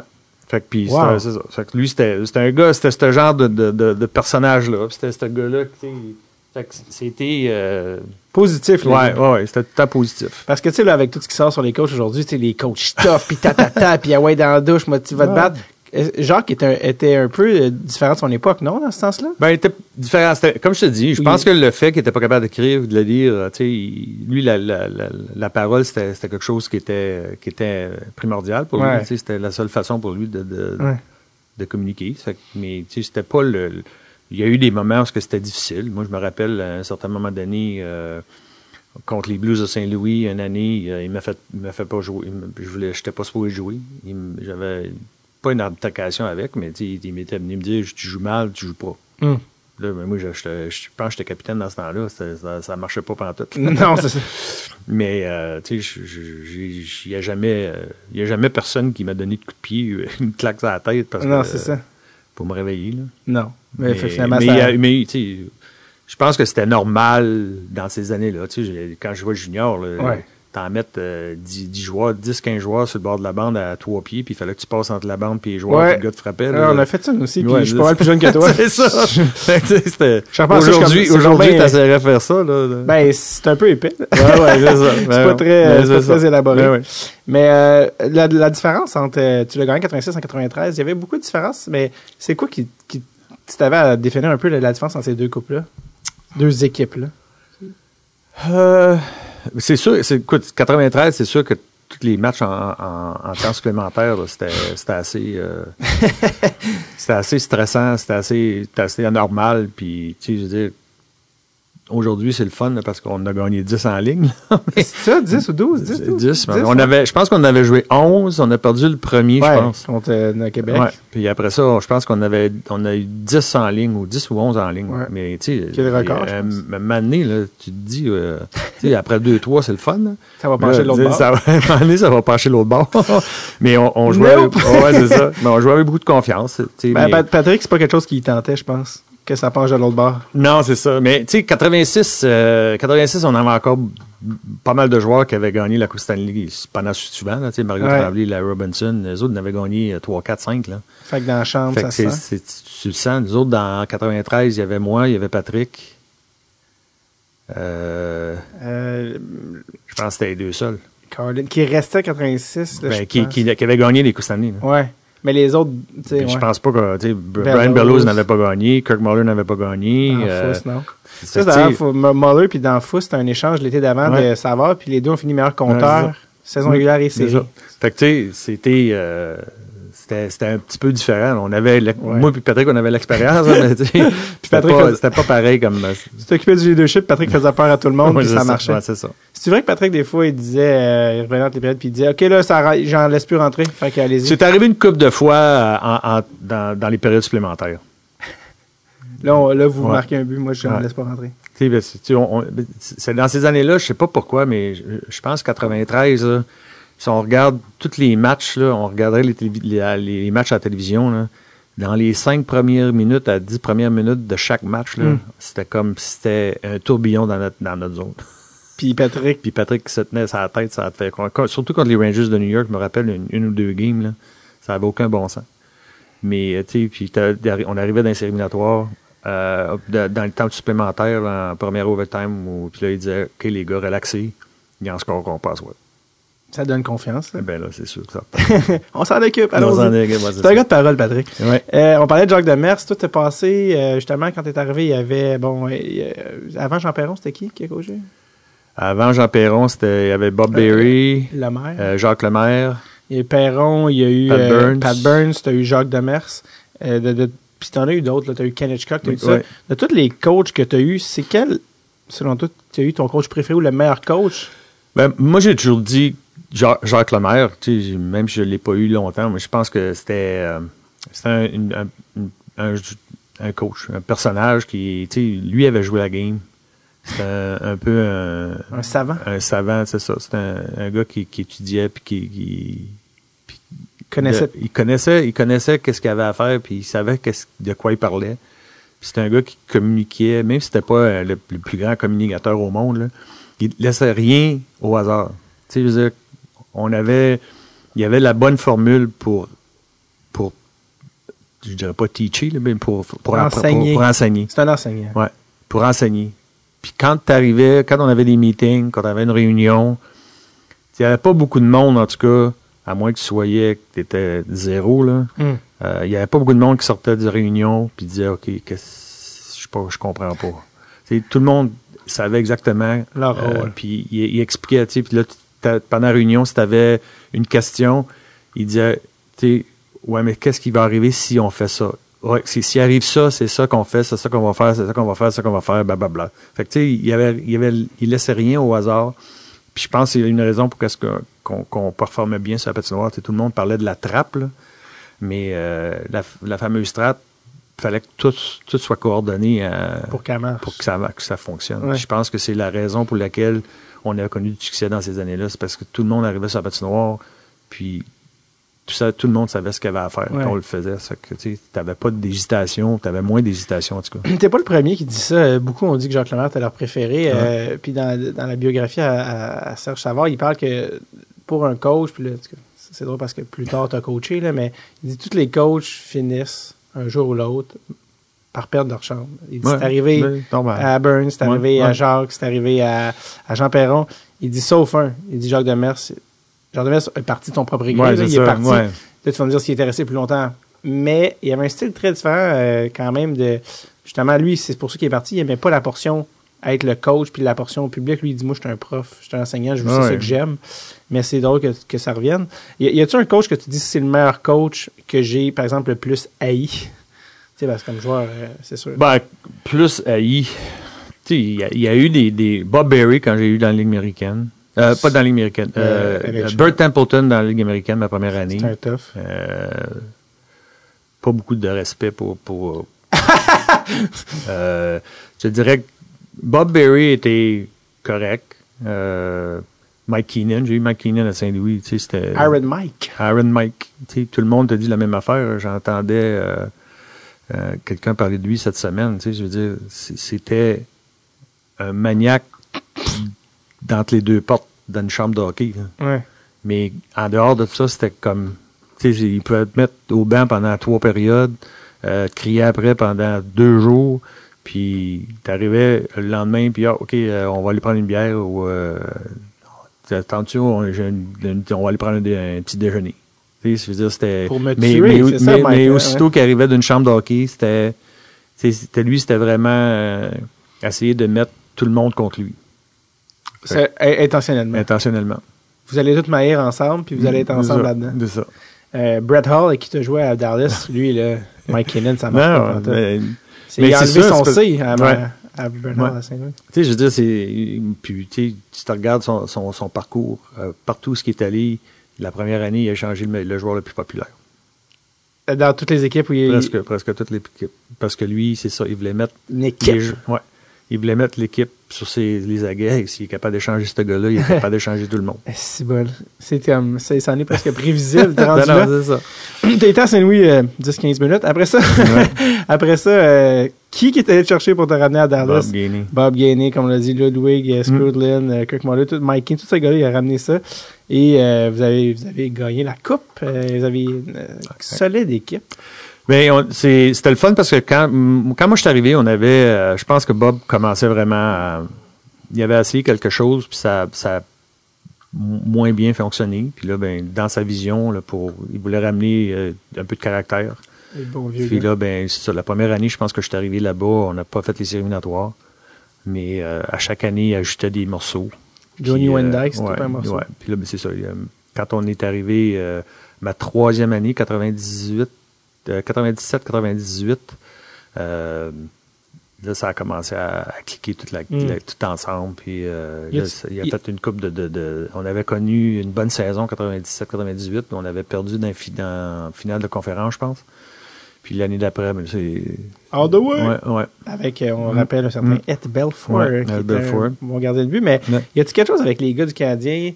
Il y a comme une certaine confrérie. Y a-tu comme un genre de lien? Parce que ça arrive souvent, c'est que les gars vont se rechercher entre eux, puis ils se réengagent entre eux. Puis... Ben, je je, je- je pense que c'est important de, tu sais, on, on voit beaucoup plus de jeunesse. Tu sais, la, la jeunesse est importante aujourd'hui, mais le, le- le- le vétéran, tu sais, c'était dans ces années-là. Aujourd'hui, on, on a des difficultés à garder ces vétérans-là parce qu'ils vont faire trop d'argent ou ils ont, ils ont, ils ont pas le patin vraiment pour, pour garder le, rythme dans la Ligue nationale. Mais dans ces années-là, euh, un bon vétéran, ça valait de l'or. Ouais. Tu sais, je veux dire, c'était, de l'expérience, puis le fait je pense que la raison pour laquelle il est allé chercher des gars comme moi, des gars comme Kirk Muller, euh, pas des gars comme euh, Brian Scrudlin, qui, Ouais. qui Mike Keane, c'était justement par l'expérience qu'on avait ici. Tu sais, jouer à Montréal, il n'y a rien de facile, mais c'est, ça te montre comment gagner. Puis on savait comment gagner parce qu'on l'avait fait dans le passé. Ça fait ça, mais il l'avait pas. Il y avait de très bons joueurs, là, Mike Modano, euh, euh, dans ces années-là, Darren Hatcher, Sergei Zubov, ces gars-là de même, mais il n'avait pas eu la chance justement de gagner Ouais. de la Coupe Stanley.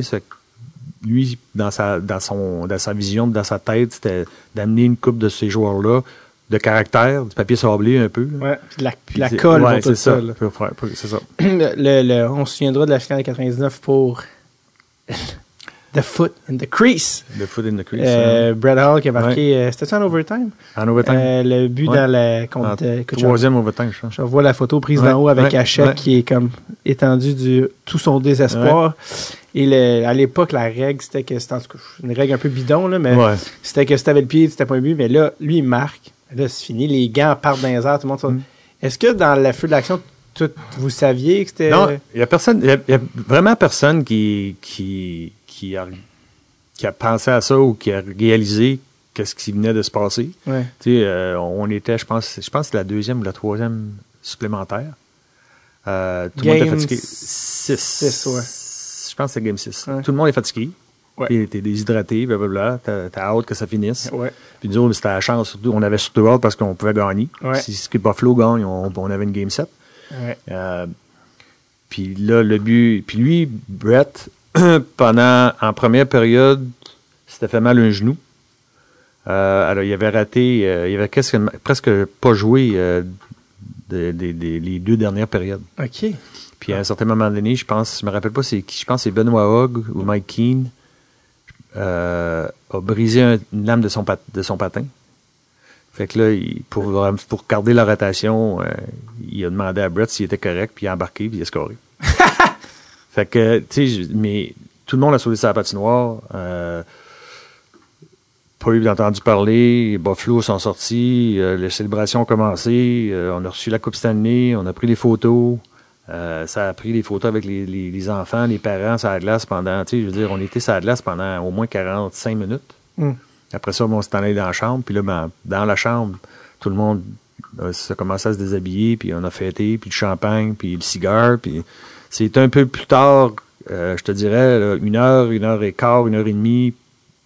Je, veux dire, au, au moins une heure après la fin du match, que là, dans la chambre, ça a commencé à, à murmurer que Lindy Ruff, qui était l'instructeur de l'autre bord, euh, avait été voir les, les, les, euh, la- les arbitres pour dire que le but était pas bon. Et le, Et là, dans ce là- temps-là, on est toute la gang est chaud. Ah oui, c'est ça, il y avait- non, non, il était trop tard. Puis je pense que la Ligue nationale l'ont réalisé parce qu'ils ont changé le règlement Ben oui, euh, pas longtemps dans- pendant le temps, c'est ça. Ah, wow. Tu sais, je veux dire, on, on, on pouvait comprendre c'était quoi le, le but du règlement. là. C'était pas de faire de l'obstruction au gardien de but. Ouais, c'est ça. on- C'était pas exactement dans l'essence. Non, c'est ça. Non. Hall qui est apparemment tout un, tout un personnage, Brett Hall. Oui. Tout un, on pourrait Ouais. qualifier Brett de bon vivant. C'est un très, très bon vivant. c'est un, un gars qui a pas peur de parler, puis il a pas peur, pas peur de dire ce qu'il a à dire. Euh, des histoires Brett Hall, on dirait que ce gars-là, il, on dirait qu'il vient avec des anecdotes. euh, Il- euh, non. Non. il se dit, se raconte pas. Non, mais je veux dire, moi, c'est un de mes bons amis. J'ai Ah. adoré, Avec j'ai- adoré, j'ai adoré jouer avec ce gars-là. Puis j'aime ça être sens, mais c'est sûr que c'est pas un gars facile. Il faut qu'il soit entouré. Euh, puis, je pense que c'est un peu la raison pour laquelle il a connu du succès. euh, ben, il avait connu du succès avant, là, mais il n'avait jamais gagné la Coupe Stanley. Euh, je pense qu'à Dallas, c'était une, c'était une de nos forces. On Mm. avait, on avait le leadership était extrêmement solide. Fait que lui, il était il y avait toujours quelqu'un qui était alentour de lui pour lui dire là, arrête là, c'était pas obligé de, ça te donne rien de faire ça. Lui il est correct, parce que c'est un gars qui aime, qui aime chialer après tout. ouais. Tu sais, il veut dire, lui, ne pouvait pas comprendre qu'un gars n'était pas capable de lancer sur réception ou frapper le coin quand le but est ouvert. Là, sais, j'ai des affaires, je dis, Brett, sur 10 rondelles, tu vas en mettre 8 dans le coin, droite. Ouais. Moi, je vais en mettre 4. Ouais. C'est quand même que j'ai c'est comme ça. Fait que, tu sais, lui, il fait pas comprendre que quelqu'un n'était pas capable de faire ce que eux font. Ce qu'elle lui fait. tu que sais. lui fait. Ça fait que ça, ça, ça, c'était des choses qu'il fallait que tu lui rappelles tout constamment. Puis le fait qu'on avait plusieurs gars qui étaient capables de le faire, euh, Ouais. ça, ça le calmait. Mike, Mod euh, Mike Modano, euh, Brett Hall, un des meilleurs compteurs de l'histoire, Ouais. des saisons de C'est 86 ça. buts. Ouais, ouais, on fait ça. pas tout ça, Brett. Exactement. Euh, euh, pendant que tu étais à Dallas, tu as eu un timing qui a fait quelque chose d'assez incroyable. Tu étais à Montréal pour la dernière game au Forum Ouais, parce que ouais. les Canadiens jouaient contre les Stars. Contre les Stars. Puis il y a eu une, euh, une cérémonie à la fin où c'était les capitaines se donnaient le flambeau. Puis toi, tu es un capitaine. Puis tu as pris part à la cérémonie. Fait que c'est quoi? Tu es allé te changer quand la game Ben, a on je pense qu'on savait qu'il y avoir une cérémonie, puis la kit, on avait- tout le monde en avait parlé, là, mais il y avait, avait rien encore de, de ben, en tout cas, c'était vraiment après que j'ai su que j'avais la chance d'aller sur, le- sur le tapis. OK, t'avais pas dit ça d'avance, toi? Je pense que je pense, je me rappelle pas, mais si ça a été, si c'était avant, ça, c'était, mais tu peut-être qu'ils voulaient pas nous déranger à cause du match. OK. Mais euh, tout de suite après le match, là, ils sont venus me voir puis ils m'ont dit, euh, écoute, dépêche-toi, tu, euh, tu vas avoir la chance d'aller l'autre bord puis pas. que- t'as enlevé ton chandail? Ouais, ben c'est là, ben, je, je, je m'étais, j'avais pas une douche assez vite. Ouais, c'est ça. ouais. Et de Guy Mais Carbonneau à Pierre Turgeon. C'était extraordinaire, ouais. c'était vraiment, c'était vraiment une belle cérémonie. On se tout le monde. Ah Oui, cette cérémonie-là, C'est la, la, Ouais. la fameuse ovation de Ben, Maurice hey, Richard. Maurice que- Richard, hein, tu sais, t'avais oui. tout le monde était là. là Tout le monde encore, était en Tout vie. le monde était en vie. Euh, Maurice Richard, c'était une ovation de. Ouais, 7 ou 8 minutes, je pense. Ah ouais, c'était ça. 5, 6, 7 minutes. Ah, c'était peut-être. C'était même pas en haut de 10 minutes? Mm, Je me rappelle, je, cas, je sais pas pourquoi j'ai 7 dans ma tête. Ah ouais? Mais, ouais. Chef chanceux. mais 7, c'est long. Oui, oui, oui. 7 minutes d'applaudissements non-stop. Puis Maurice qui dit au monde, asseyez-vous, asseyez-vous, ça en est assez. Ouais. Mais tu as vécu ça quand même. Tu faisais partie de ça. C'est quand même spécial. Non, c'était vraiment une belle. euh, ça a été une- un bel événement. Euh, Très cool. puis ouais. Je peux pas te laisser partir sans te parler de coaching. ouais. les gens, euh, les plus jeunes, t'ont pas vu jouer. Non. Moi, je t'ai vu jouer un peu à Dallas. Je me suis encore de la Coupe de 99, puis euh, partir d'un mariage, puis ouvrir la télé, puis euh, en tout cas, bref, puis la- l'année d'après. C'était pas Jason Arnott avec les, les Devils l'année passée que vous avez? Le sixième match Ouais, en overtime. Ah oui. Mm. Je prenais pour Dallas à l'époque. Euh, ben oui, t'as as commencé à coacher après ta retraite une couple d'années. T'as commencé comme assistant avec Ouais. Terrien un peu. Ouais, quand je suis arrivé ici, eh ben, après ma retraite, euh, j'espérais, j'espérais que Bob me garde à Dallas euh, avec l'organisation pour travailler un peu dans, les bureaux là-bas. Je pense qu'il avait déjà parlé avec, euh, c'était Régent Hall qui était ici. Euh, mais Régent voulait que je revienne ici à travailler avec lui dans les bureaux. Comme, euh, je dirais pas assistant GM dans ce temps-là, là, mais tu sais, comme consultant puis euh, pour essayer d'aider. Puis c'est ce que j'ai fait. C'est qu'on a re- moi, ma- mon épouse, on a redéménagé ici à Montréal. Euh, bon, pas redéménagé parce que j'avais gardé ma maison, là, mais on est revenu ici à Montréal. Puis là, j'ai commencé dans les bureaux. Ça fait que euh, à- à essayer d'apprendre c'était quoi euh, travailler dans, dans, dans, Le dans le hockey, management. le management un petit peu. Puis au mois de mon Dieu, novembre, euh, on a décidé de mettre l'instructeur à la porte. Euh, ben, Régent avait, avait décidé de mettre euh, Alain Vigneault. Alain Vigneault. Puis euh, il était venu me voir pour me demander. euh, puis j'avais dit, écoute, si tu trouves quelqu'un avec, avec qui je m'entends bien, je, je vais aller derrière le banc avec. Mhm. Puis c'est là que Michel Terrien est arrivé. Est-ce que ça se peut qu'en renvoyant Alain Vigneault puis en engageant Michel Terrien, lui-même, Régent, s'est fait renvoyer? Genre, Mais le ça, on ne savait pas. non, Ah, c'est c'est ça. ça, on ne savait pas, nous autres. Mais euh, le- c'est ça, le président avait une autre idée dans, dans la tête. Je ne sais pas si c'était le lendemain, mais c'était pas longtemps C'était-tu après. Corée ou Boivin? À ce moment-là? Je pense que c'était Boivin. Ouais, Boivin, ouais. Euh, c'est ça. C'est que Michel est arrivé. Euh, j'ai rencontré Michel dans la nuit, là, parce que pendant que- on n'est pas. que- On dirait, de, on dirait ouais, du- c'était- la contrebande. on l'avait fait venir, ouais, c'est ça, parce que lui il était à Québec dans ce temps-là. Je pense les que notre équipe, les Citadelles étaient là. On l'a fait venir dans la nuit, il était arrivé, on l'avait parlé. Puis là, il avait accepté de coacher. Fait que, puis moi, ben, j'avais accepté d'être derrière le banc comme assistant coach avec lui. Fait que ça, ça a duré, cette histoire-là, euh, deux ans et demi. Euh, après ça, ben, euh, c'est euh, Pierre Gauthier qui a pris la relève, je pense, tu veux dire de... de- du Canadien comme GM. Non, non, non, c'est pas avant. Pierre, non, pas Pierre Gauthier, excusez. C'était c'était euh, André Savard. C'est Oui, André Savard ça. qui avait remplacé euh, Régent. Puis moi, ben, en tout cas, j'ai ça. Ça fait que j'ai j'ai fini j'avais signé trois ans avec le Canadien, puis j'avais été instructeur comme deux ans et trois quarts, hein. Ouais. deux ans et demi, trois- deux, deux ans et trois quarts. Puis à la fin de, de ce stage-là, euh, Bob Gainey, qui était à Dallas, avait laissé sa job. Puis c'est un de mes amis, Doug Armstrong, qui avait pris le job de GM à, à Dallas. Puis moi, mon contrat arrivait à échéance avec le Canadien de Montréal, puis il n'avait pas été renouvelé.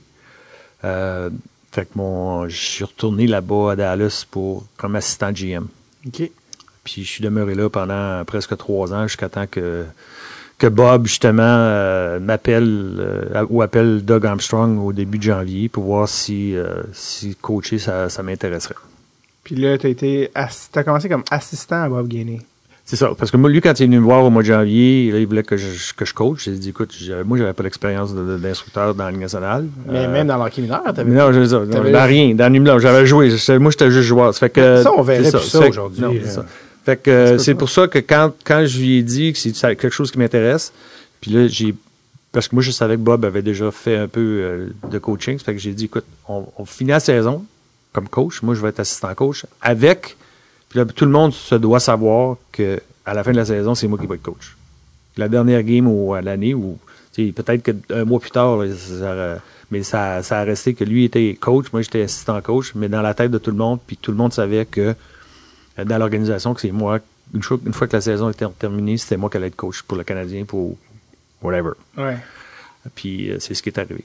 Puis euh, c'était- ça, c'était après, mais il y a, euh, Bob, c'était parce qu'il a renvoyé Michel Terrien qui qui est devenu coach, c'était pas ça? Ou il a renvoyé Claude Ouais. Julien ou... euh, je pense que c'était Claude Julien, ouais. fait- Mais, mais c'est ça. Lui, fait que lui il était venu me voir. pas- lui, était venu voir à Dallas. Euh, moi, j'avais été le voir. À, il m'avait parlé. Ouais. Euh, L'équipe était à Denver, Colorado. Fait que je suis- Ouais. je suis allé à, Den- à Denver. Euh, on s'est rencontrés dans un restaurant. C'est là qu'il m'a. J'aimerais, J'ai- j'ai- j'aimerais j'ai- que tu coaches c'est- le ouais. Canadien. Puis euh, il- m'a donné, une couple de jours, mais il pensait. Puis là, Mm. ben, quand je l'ai rappelé, euh, j'ai dit correct, mais je veux y aller comme assistant coach jusqu'à la fin de l'année pour être sûr que tout est correct. Ouais. Puis après ça, ben, je vais être correct. Parce que, comme tu l'as dit, c'est une affaire que je me pensais, puis je me disais, ça peut juste arriver à Montréal. Ça, c'est quelqu'un qui a jamais coaché.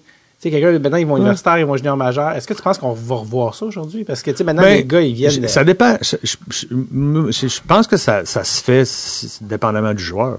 Tu sais, je veux dire, il y a, il y a des joueurs qui, qui- je veux dire, moi, je l'avais déjà fait. J'étais assistant coach. Je pense que j'ai joué assez longtemps avec Bob pour savoir, il me connaissait comment est-ce que je pensais, comment est-ce Ouais. que je voyais les choses. Tu sais, je veux dire, euh, est-ce que ça a été facile au début? Non. Je veux dire, mais tu sais, j'avais tout l'été pour me préparer.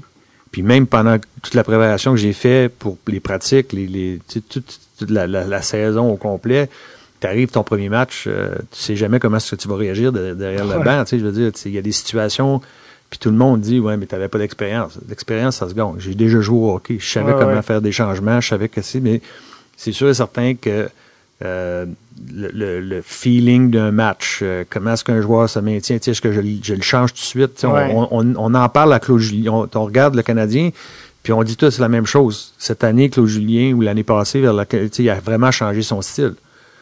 Puis ça fait quoi? Ça fait 30 ans qu'il coach. Je veux dire, c'est ça. Ça veut dire, j'étais un bien meilleur coach la deuxième année. J'étais un bien meilleur coach même quand il m'a mis dehors. Ouais. Parce que si tu apprends à réagir sur cette situation. C'est une des situations que j'avais, que je regrette. Je, je pense que j'avais, euh, Craig Rivet, je l'avais mis dans les estrades un, un- un- un ou deux matchs. Euh, c'était un vétéran, c'était un gars. C'est, je, je regrette, c'est, pas de l'avoir mis dans les estrades parce que je pense qu'il il, il le méritait. C'est de la façon dont, il- dont ça a été fait. Mhm. Tu je- J'aurais dû le faire d'une, d'une façon différente. Fait que tu sais, t'apprends tout le temps, t'apprends chaque jour, tu apprends à connaître tes joueurs. Aujourd'hui, c'est, c'est tellement difficile parce que tu as tellement de nouveaux joueurs à chaque année. c'est, tu dans, mon, dans mes années, on pouvait avoir euh, un, un groupe de 12 à 15 joueurs.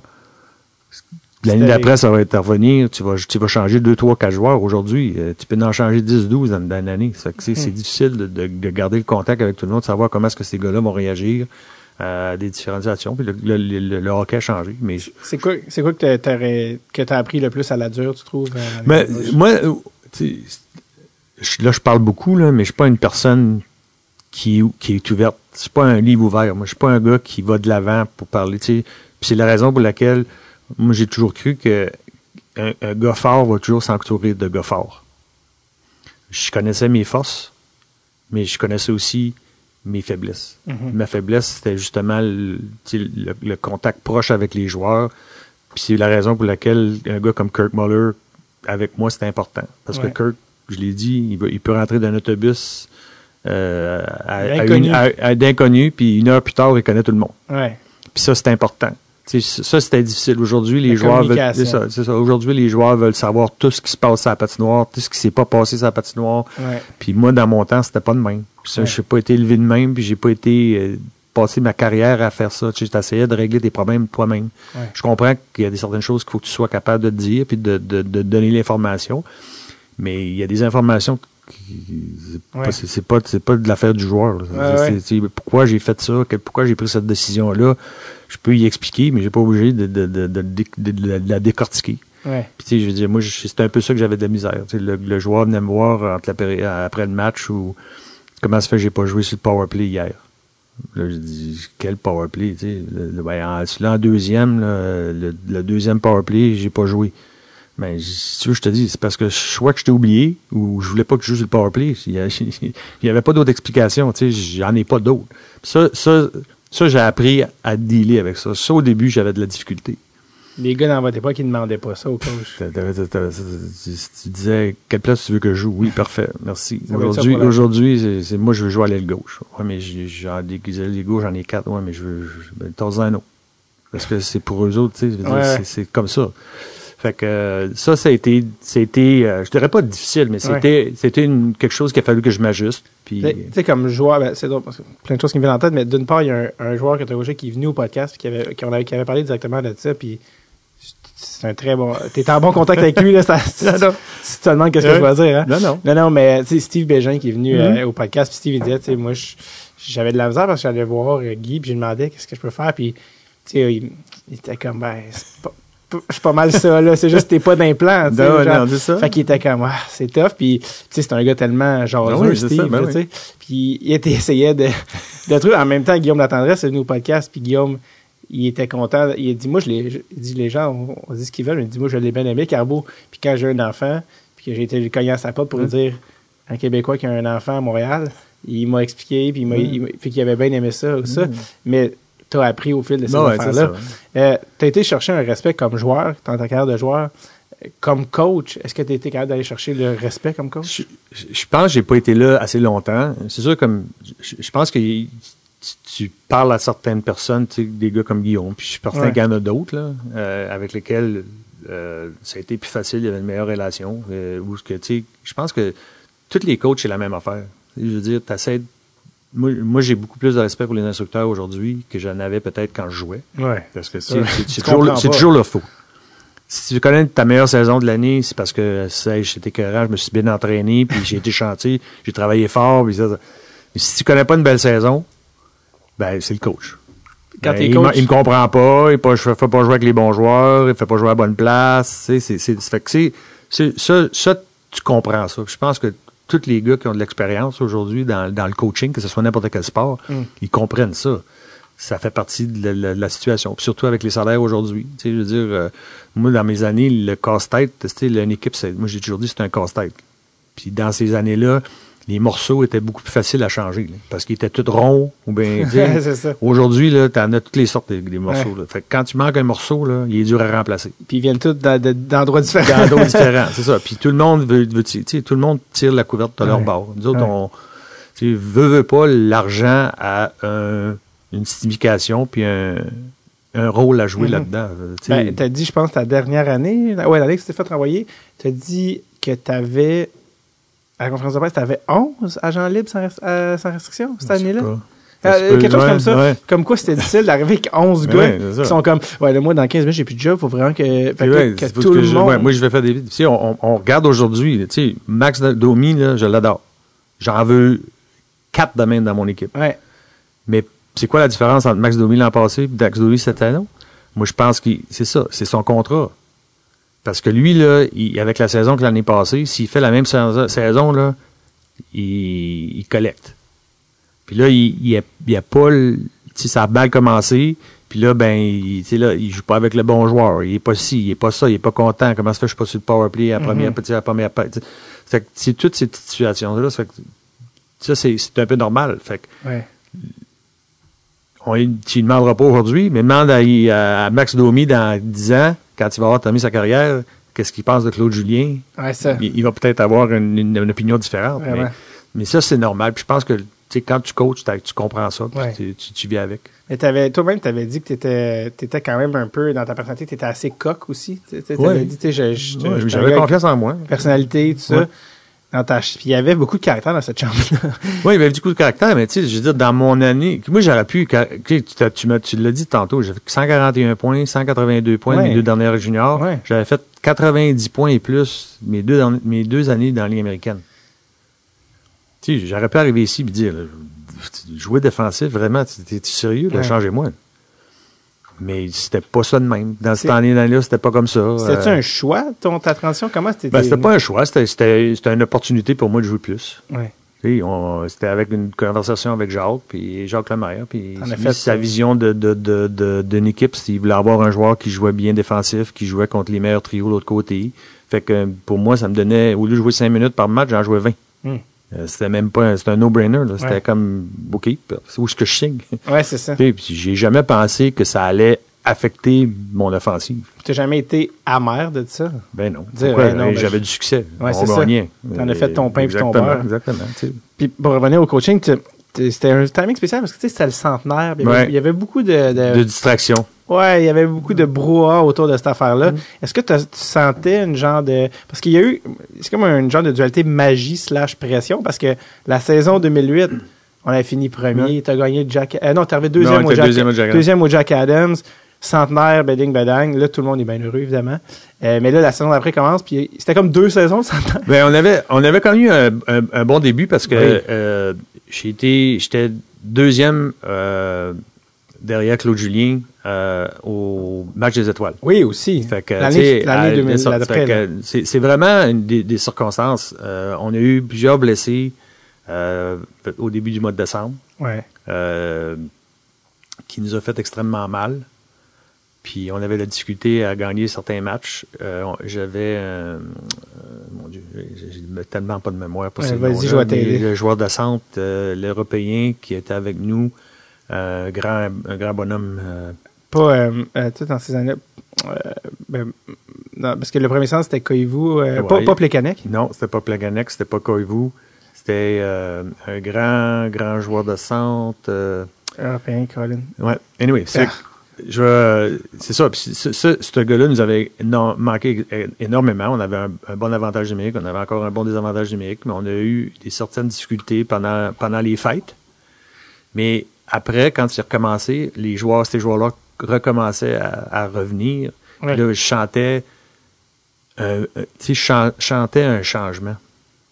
Malheureusement, le groupe de- d'en haut a décidé de, de, de faire Ouais. un changement. Ils voulaient faire les séries éliminatoires, puis ils m'ont Ouais. pas donné la chance. Mais moi, je l'ai toujours dit, tu sais, je veux dire, Vous étiez c'était en vraiment la première, première, ch- tu sais, j'avais ça quoi deux ans et demi que j'étais, j'étais avec le Canadien, Ouais. coaché. C'était vraiment la première fois vraiment qu'on on- on tombait si bas. Puis moi, je l'ai dit, tu sais, année, il faut que tu t'apprennes à, à perdre avant d'apprendre à gagner. Ouais. Tu sais, je veux dire, dans les huit matchs, les, les six matchs ou les huit matchs que le Canadien a perdu, tu t'apprends qui t'a sur la main. Tu sais, Qu'est-ce que- t'as gars- appris? Tu qu'est-ce que t'as? Ben, tu sais, quand tu t'en vas dans les séries éliminatoires, puis tu t'en vas dans une saison où c'est la guerre. Oui. Avec qui tu vas à la guerre? T'as des joueurs là, qui n'aiment pas ça à la guerre. Ça fait Ils mal. sont pas prêts, ça fait trop mal. Ouais. Fait que ceux-là, tu essaies de, de, de, de, pas t'en débarrasser, parce que tu peux pas t'en débarrasser comme tu veux, mais tu sais, tu, tu, soit tu les traites d'une façon différente, tu essaies de les apprendre, ou tu demandes, tu OK, va m'en chercher un qui va à la guerre. Ouais. Puis, Puis- finalement, ils ont- le Mécanadien faisait les séries cette année-là quand même. Oh, oui. Ils ont fait des séries ça, après aussi. ben, ils quand, quand on m'a mis dehors, je pense qu'on avait 10, 10 des Ben oui. 14 matchs qui- suivants qui, qui étaient À Montréal. au centre- ouais, au centre. Ça, c'est rare quand même d'être envoyé à 16 games de la fin. C'est très spécial Ouais, comme timing. Euh, quand t'as été, euh, quand été renvoyé, t'as t'as dit une phrase, euh, tu sais, je m'en vais là. T'as dit, On va savoir la vérité. la vérité Ouais. finit toujours par sortir. Mais j'ai bien pas sorti. Elle est toujours pas sortie? Elle est toujours pas sortie, puis je l'ai- il l'a toujours pas dit. ben moi, c'est ce que, tu sais, puis je, je- n'ai pas parlé avec Bob, mais c'est, un peu ce qui, tu puis il le sait. là. Moi, j'avais, j'ai joué avec Bob. Été assez longtemps avec lui. Euh, je pensais mériter avoir au moins une, partie de la vérité. C'était quoi? Pourquoi? Ça n'a jamais été, ça a jamais été dit. puis, mais, mais maintenant, il est enterré, puis ça fait que c'est plus quelque chose qui me. Ah ouais. Mais ça fait 10 ans, peut-être dans 10 ans. Mais Ça peut-être un jour. Euh, il faut que je te demande, euh, faut que je te demande, parce que c'est comme, il y a des personnages dans la vie que des fois qu'on dit merci la vie. Oui. Alex Kovalev. Oui. Parle-moi d'Alex Kovalev. Moi, j'ai pas, j'ai pas eu de problème avec Alex. Contrairement à ce que tout le monde Ah, pense. que- ouais, comparativement à tout ce que le monde pense. Ça, quand on était sur la route, moi, j'étais un gars qui, qui adore jouer au, au- au golf. Mhm. Euh, quand j'étais à Dallas, euh, on faisait, on- pendant que je, quand je jouais, euh, on avait Brett Hull qui aimait ça, euh, Mike Modano aimait ça. Ça fait que quand, on, quand on partait sur la route, on chipait nos, nos, nos bâtons de golf. Puis l'instructeur, on avait une entente avec l'instructeur, on, on allait faire attention. Puis moi, quand j'étais arrivé ici, c'était la même affaire. Euh, tu veux dire, quand on s'en va à Arizona, euh, puis j'ai joué quelques occasions avec euh, Alex, qui aime ça aussi. Ouais. Fait que, non, j'avais une bonne entente.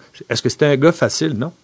Parce que lui, c'était, il, était tellement, il a comme eu tellement de succès à jouer d'une certaine façon qu'il pouvait pas, en- il, pouvait pas, pas, je dirais pas comprendre, là, mais il pouvait pas Envisager. envisager de changer son style pour personne. Fait que c'est pour ça qu'à un certain moment donné, tu sais, il- je, je me rappelle avec les euh, avec les Rangers de New York, un moment donné, Mike Keenan l'avait laissé sa patinoire pendant qua- quasiment 4 minutes ou 5 minutes. Parce qu'il faisait des qu'il longs. fait des chiffres longs. Fait qu'il essayait de revenir au bas, il dit non, tu resteras là. Tu sais, je veux dire, que c'était la même chose. Quand c'est arrivé ici, euh, tu sais, t'essayes tout le temps, c'est comme ça, je reviens tout le temps à mon casse-tête. Tu regardes ce- qu'est-ce que tu as dans ton casse-tête, puis là, tu dis, OK, faut, faut qu'on joue de cette façon-là pour avoir du succès. Parce que il me manque ce morceau-là, il me manque ce morceau-là, j'ai pas de ça. Fait que là, tu, tu décides pour le bien de- du groupe de jouer de cette façon-là. Fait qu'il faut que tout le monde embarque. Mhm. Il y en a qui, ont, en- qui sont enclins des fois à, à moins embarquer, mais dans l'ensemble, il était correct. Ouais. Mais je l'ai toujours dit, quand j'avais besoin d'un but, là, je le laissais pas sur le banc. Parce que, je, savais, que- je savais que lui, quand ça y tentait, là, c'était incroyable ce qu'il était capable de faire sur le patinoire. Ouais. Tu sais, j'avais pas. ce- C'est surtout à cause d'un article en Russie, là, qui avait, c'est à cause de ça beaucoup que les gens te demandaient. Parce qu'il avait dit, apparemment, dans un article en Russie, quelque chose par rapport à toi, puis tout avait fait, Ah ouais. ouais, je sais pas trop, là. Mais c'est parce qu'avec ça valait tellement de talent, je pense que c'est la tendresse qui comptait qu'en overtime, c'était comme, Covey, Covey, je sais pas sûr pour qu'il change. tu t'en souviens sûrement, ça c'est vrai, puis il change pas, il change pas, mais la game a fini. Pourquoi? Parce qu'il prend la puck puis il va compter. Que est-ce que c'est tough de coacher un gars de même dans le sens que tu veux le réprimander pour, sais, parce que la faute. Il est arrivé en retard parce qu'il était en avion à New York. Ouais. Tu sais, les affaires, il Surtout juste, quand tu lui dis de, de- quand tu as dit de pas le faire ça. ben oui, c'est ça. Ben, tu sais, il fait, Non, non, on- mais c'est si ça. une affaire qu'on a compris, c'est qu'il fait bien ce qu'il veut, ce gars-là. Mais est-ce que c'est difficile par rapport aux autres de dire. Eh là, respectez ce que je dis, sinon il va y avoir des conséquences, mais Covey, c'est comme, Non. C'est pour ça, c'est pour ça que c'est, c'est, euh, ça vient, de- c'est difficile à, à long terme, à gérer, hein. à gérer, pas à long terme. Mhm. À court terme, toujours facile. Ouais. Il y a quelque chose qui va se passer, blablabla. Mais à long terme, c'est extrêmement difficile parce que les joueurs n'oublient pas. Non. Rancunier. A- tu sais, ça, là, un mois plus tard, tu fais quelque chose avec lui, il dit Ouais, mais pourquoi tu fais ça avec moi? là? Mhm. Lui, il- parce qu'il est meilleur que moi, ou c'est toutes les choses. Euh, on l'a vu cette semaine à Tampa Bay avec Kucherov. Ah ouais, pas joué troisième période, pas joué de la troisième période, pas joué de, de- de la- du temps supplémentaire, Ouh. 3 contre 3. Oh. Cooper l'a dit après. On voulait essayer de gagner, on avait besoin des points. C'est la décision qu'on a prise. Mais tu sais, il, il- s'il arrive à un moment donné, je te dis pas qu'il va le refaire, mais ça peut être une situation difficile. Ouais. C'est pour ça que tu, tu parlais tout à l'heure de, de- de perdre la chambre. À un certain moment donné, pas, ça s'accumule ces choses-là, puis les- personne n'oublie rien. T'as-tu l'impression que les leaders sont allés voir Bob puis ont dit, euh, Guy, euh, comme ça arrive des fois, dire, ah, je, Je sais pas. je pense, tu J'espère que non. J'espère que non. C'est pas un bon. que T'étais aussi là quand. euh, T'étais, c'était aussi Parce qu'on qui- connaît du succès pareil. que, tu sais, je veux dire, à, Ouais, non, à la fin ça. de la journée, le monde, ils veulent, ils veulent gagner. Oui. que- Exactement. T'étais aussi, c'est, toi- qui étais coach quand Carey Price a donné ses premiers coups de patin. Oui. euh, comme, là, là, maintenant, Oui. c'est Carey Price, Oui. mais à l'époque, c'était un jeune homme. Christophe Alluet, j'avais même, j'avais Yaroslav Alak, l'acte, ça. puis avec ça. Euh, Carey Price, euh, il- faut que je te demande parce que c'est une histoire qu'apparemment tu serais euh, au centre. Mais il était goaler, puis tu sais Carey Price était jeune à l'époque. Oui, Apparemment, il y a 20 ans. Ah, il avait 20 ans. Puis c'était pas lui qui startait cette game-là. Puis c'était c'était l'autre goaler, mais je pense que la veille, il avait fait un peu de party. Puis tout est arrivé, puis t'avais dit, non, finalement, tu commences. Puis là, il a, il a commencé cette game-là, évidemment, catastrophique. S'est fait scorer 4-5 goals d'une shot pour retirer Carey Price. Puis euh, les fans se souviennent de cette game-là parce que il était bon, il était jeune, là, il avait pas appris, mais je pense qu'il était allé dans le vestiaire, puis il était pas. euh, mettons que le, le mot qui vient en tête, c'est bébé. Euh, je pense qu'il avait un peu mal géré ça, puis je pense qu'il avait. euh, tu sais sûrement de quoi Hmm. je parle. Puis il y aurait, euh, en tout cas, bref, je pense qu'il avait enlevé son équipement. Puis là, les- genre, euh, Ouais, c'est, c'était pas parce que j'étais juste carry, Ben mais c'est, un peu, arriver un peu, c'est ça, exactement. Puis, ben, moi, ce que je voulais faire au début, tu sais, Carey Price avait connu une, une carrière, une bonne carrière junior. ouais, Euh, gagné dans les après ça, ils, ils l'ont, ils ont, ils ont tassé à Lac. pour faire de la place à Carey dans les séries éliminatoires. Ils ont gagné la Coupe Memorial. C'était le bon Dieu. C'était le bon Dieu. Puis moi, mon, moi, ce que je, je, je voyais, ma vision avec Carey Price, c'était de l'envoyer dans la Ligue américaine. Parce que j'avais encore, j'avais encore Yaroslav Alak, puis j'avais Christophe Baluet, qui, était, qui avait de l'expérience, qui était pas des All-star? mauvais, c'est ça. Ah ouais. C'était pas des mauvais goalers. hein. Non. Puis Carey, moi, ce que je voulais, c'est qu'il s'en aille dans la Ligue américaine.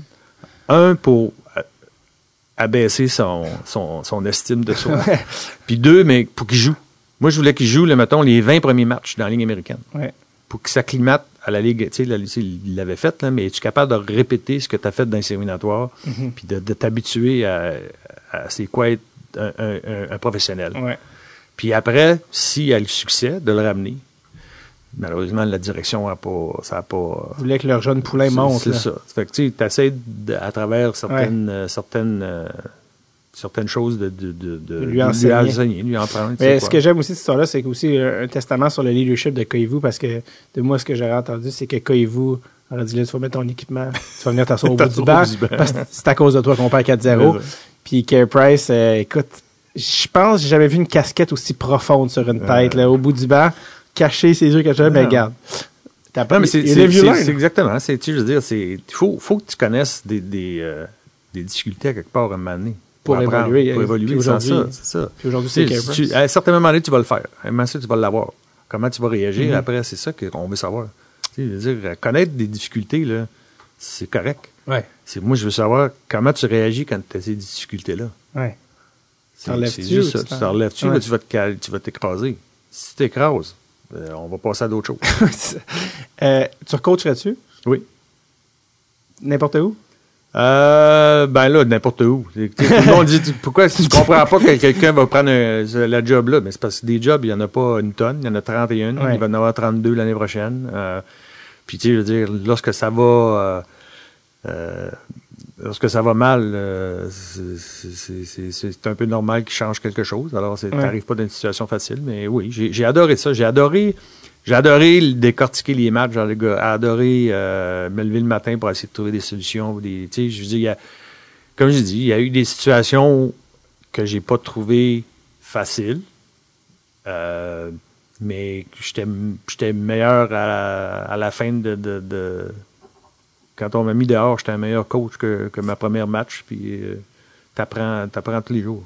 Puis, c'est- tu as eu un petit passage à Chicoutimi? oui, je suis allé finir la, la saison. Moi, j'étais un des, des propriétaires des, des Saguenay-Chicoutimi. Euh, lorsqu'on a décidé de, de laisser aller Richard Martel, euh, on a commencé à faire une liste de, de, de, de potentiel. Puis comme la saison, tu sais, des fois, tu, tu vas attendre peut-être de voir qu'est-ce qui va se passer. C'est que j'avais dit, oh, tiens, je vais finir la saison. Puis, euh, Mais rester en junior, c'est pas quelque chose qui t'intéresse. euh. c'est un peu. Tu sais, si j'avais été dix ans plus jeune, c'est un peu l'erreur que je, que je, que je, que je, que je, je pense que j'ai faite. Tu sais, je veux dire, quand, euh, quand j'ai eu, quand on m'a mis à la porte, il me restait deux ans et demi à mon contrat. Ou t'es payé quand même. Je pouvais pas aller nulle part.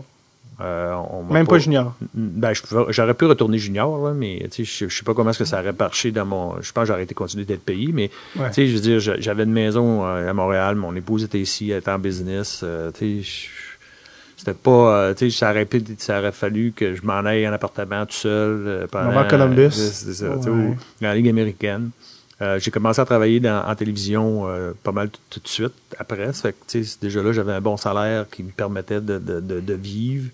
Euh, fait que, tu sais, si j'avais eu, si j'avais eu une dizaine d'années de moins, euh, je pense que de retourner dans le junior ou dans Ligue ou d'aller dans la Ligue américaine, ça aurait été, ça aurait été vraiment une, meilleure option.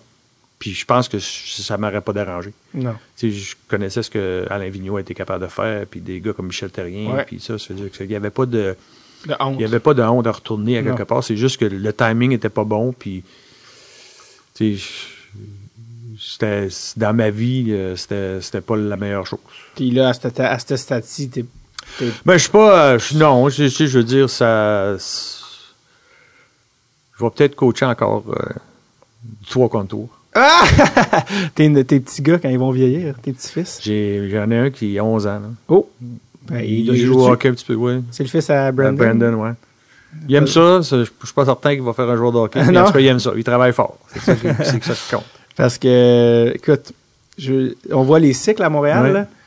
Là. Michel Terrien s'est fait Claude renvoyer pour, euh, pour Claude Julien, qui s'est fait renvoyer pour euh, toi. Puis là, Ouais, plus tard, Michel s'est fait renvoyer pour Claude. Je veux pas te dire quoi faire, mais tiens-toi pas trop loin. Ouais, c'est ça. Non. Ben, écoute, C'est le jour de la marmotte. Non, je, je te dis pas que je dirais pas non. J'avais, c'était vraiment euh, quelque chose que j'ai adoré. Puis surtout, ta, ta, ta, ta carrière est une série d'aller-retour Montréal-Dallas. et ta Ouais, vie, ça, ta ouais, vie personnelle. Ma vie, ouais, c'est ça. Et euh, écoute, je dis ça encore une fois de même. Dallas, je cherche un coach. Je, je suis allé, j'étais allé à Dallas la semaine passée. J'en ai parlé avec Jim Neal. J'ai dit peut-être. euh, ouais. Ouais. Puis, y a-tu une Je ouverture? sais pas. il dit, on, on règle ça. Je sais pas. Euh, quand euh, récemment tout est sorti sur les coachs, il y a eu des, Ouais. des affaires, tu tu dis, ah shit, mon nom, t'avais-tu peur que ton- des choses sortent? Non, ça c'est une affaire que j'ai pas, j'ai, j'ai pas de crainte. Mhm. Euh, c'est sûr, c'est une situation qui est, qui, qui est pas facile pour personne. Je, comprends ce que les, instructeurs essayaient. de- j'ai été joueur, j'ai été instructeur. Difficile de, de motiver euh, des, des joueurs euh, de ces, de ces, de ce temps-ci. Pas Ouais. juste de ces temps-ci, même dans les années euh, avant ça, ça arrivait pour une raison. Ouais. Mais euh, écoute, j'espère. J'aime ce qu'on fait. Euh, je pense que c'était le temps que ça arrive. Maintenant, euh, faut passer à autre chose et être sûr que ça va pas trop loin. C'est tout. Ouais. Guy, merci énormément d'être venu. On fait a plaisir. busté. Je sais qu'on est à une, une 45. Une 45, mais écoute, c'est Guy Carbonneau puis Jaseux, c'est rare dans la France, Ouais, mais là, c'est ça. c'est l'occasion. Puis, euh, On va en- faire deux shows. oui, exactement, oui, ou un très bon. Oui. Euh, en terminant, euh, tu sais, c'était quoi le nom du centre qui était blessé? Robert Lang. Robert Lang, exactement. Un Tchèque. Et ça, Qui lui, perd- lui, il avait vraiment manqué. Oui, lui, il avait manqué, pas- il était vraiment, ça Ah il oui, était tellement bon. connais, oui. 39 points à 50 games cette année-là. Et euh, c'était euh, le talon. Quelque chose au talon, ouais, genre le talon d'Achille, Ouais. Ça avait, ça, ça, ça, ça avait fait vraiment mal. On salue les, on salue les costitines au passage. Merci, Guy. Merci.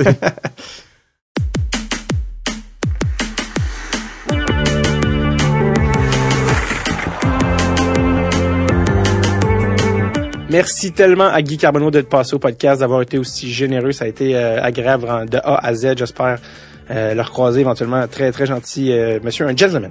Euh, merci à vous, sincèrement, d'être au rendez-vous. Toute l'année, vous avez fait de la saison 4, une saison aussi nice qu'Appius Light. Et ça, c'est vraiment euh, grâce à vous.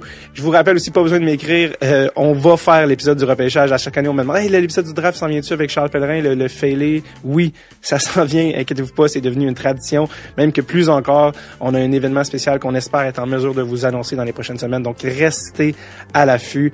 Je vous rappelle, on peut se voir en personne le 17 avril. Venez faire un tour au terminal. Je teste des nouvelles jokes. Sinon, je vous dis, pour la dernière fois cette année, OK, bye bye.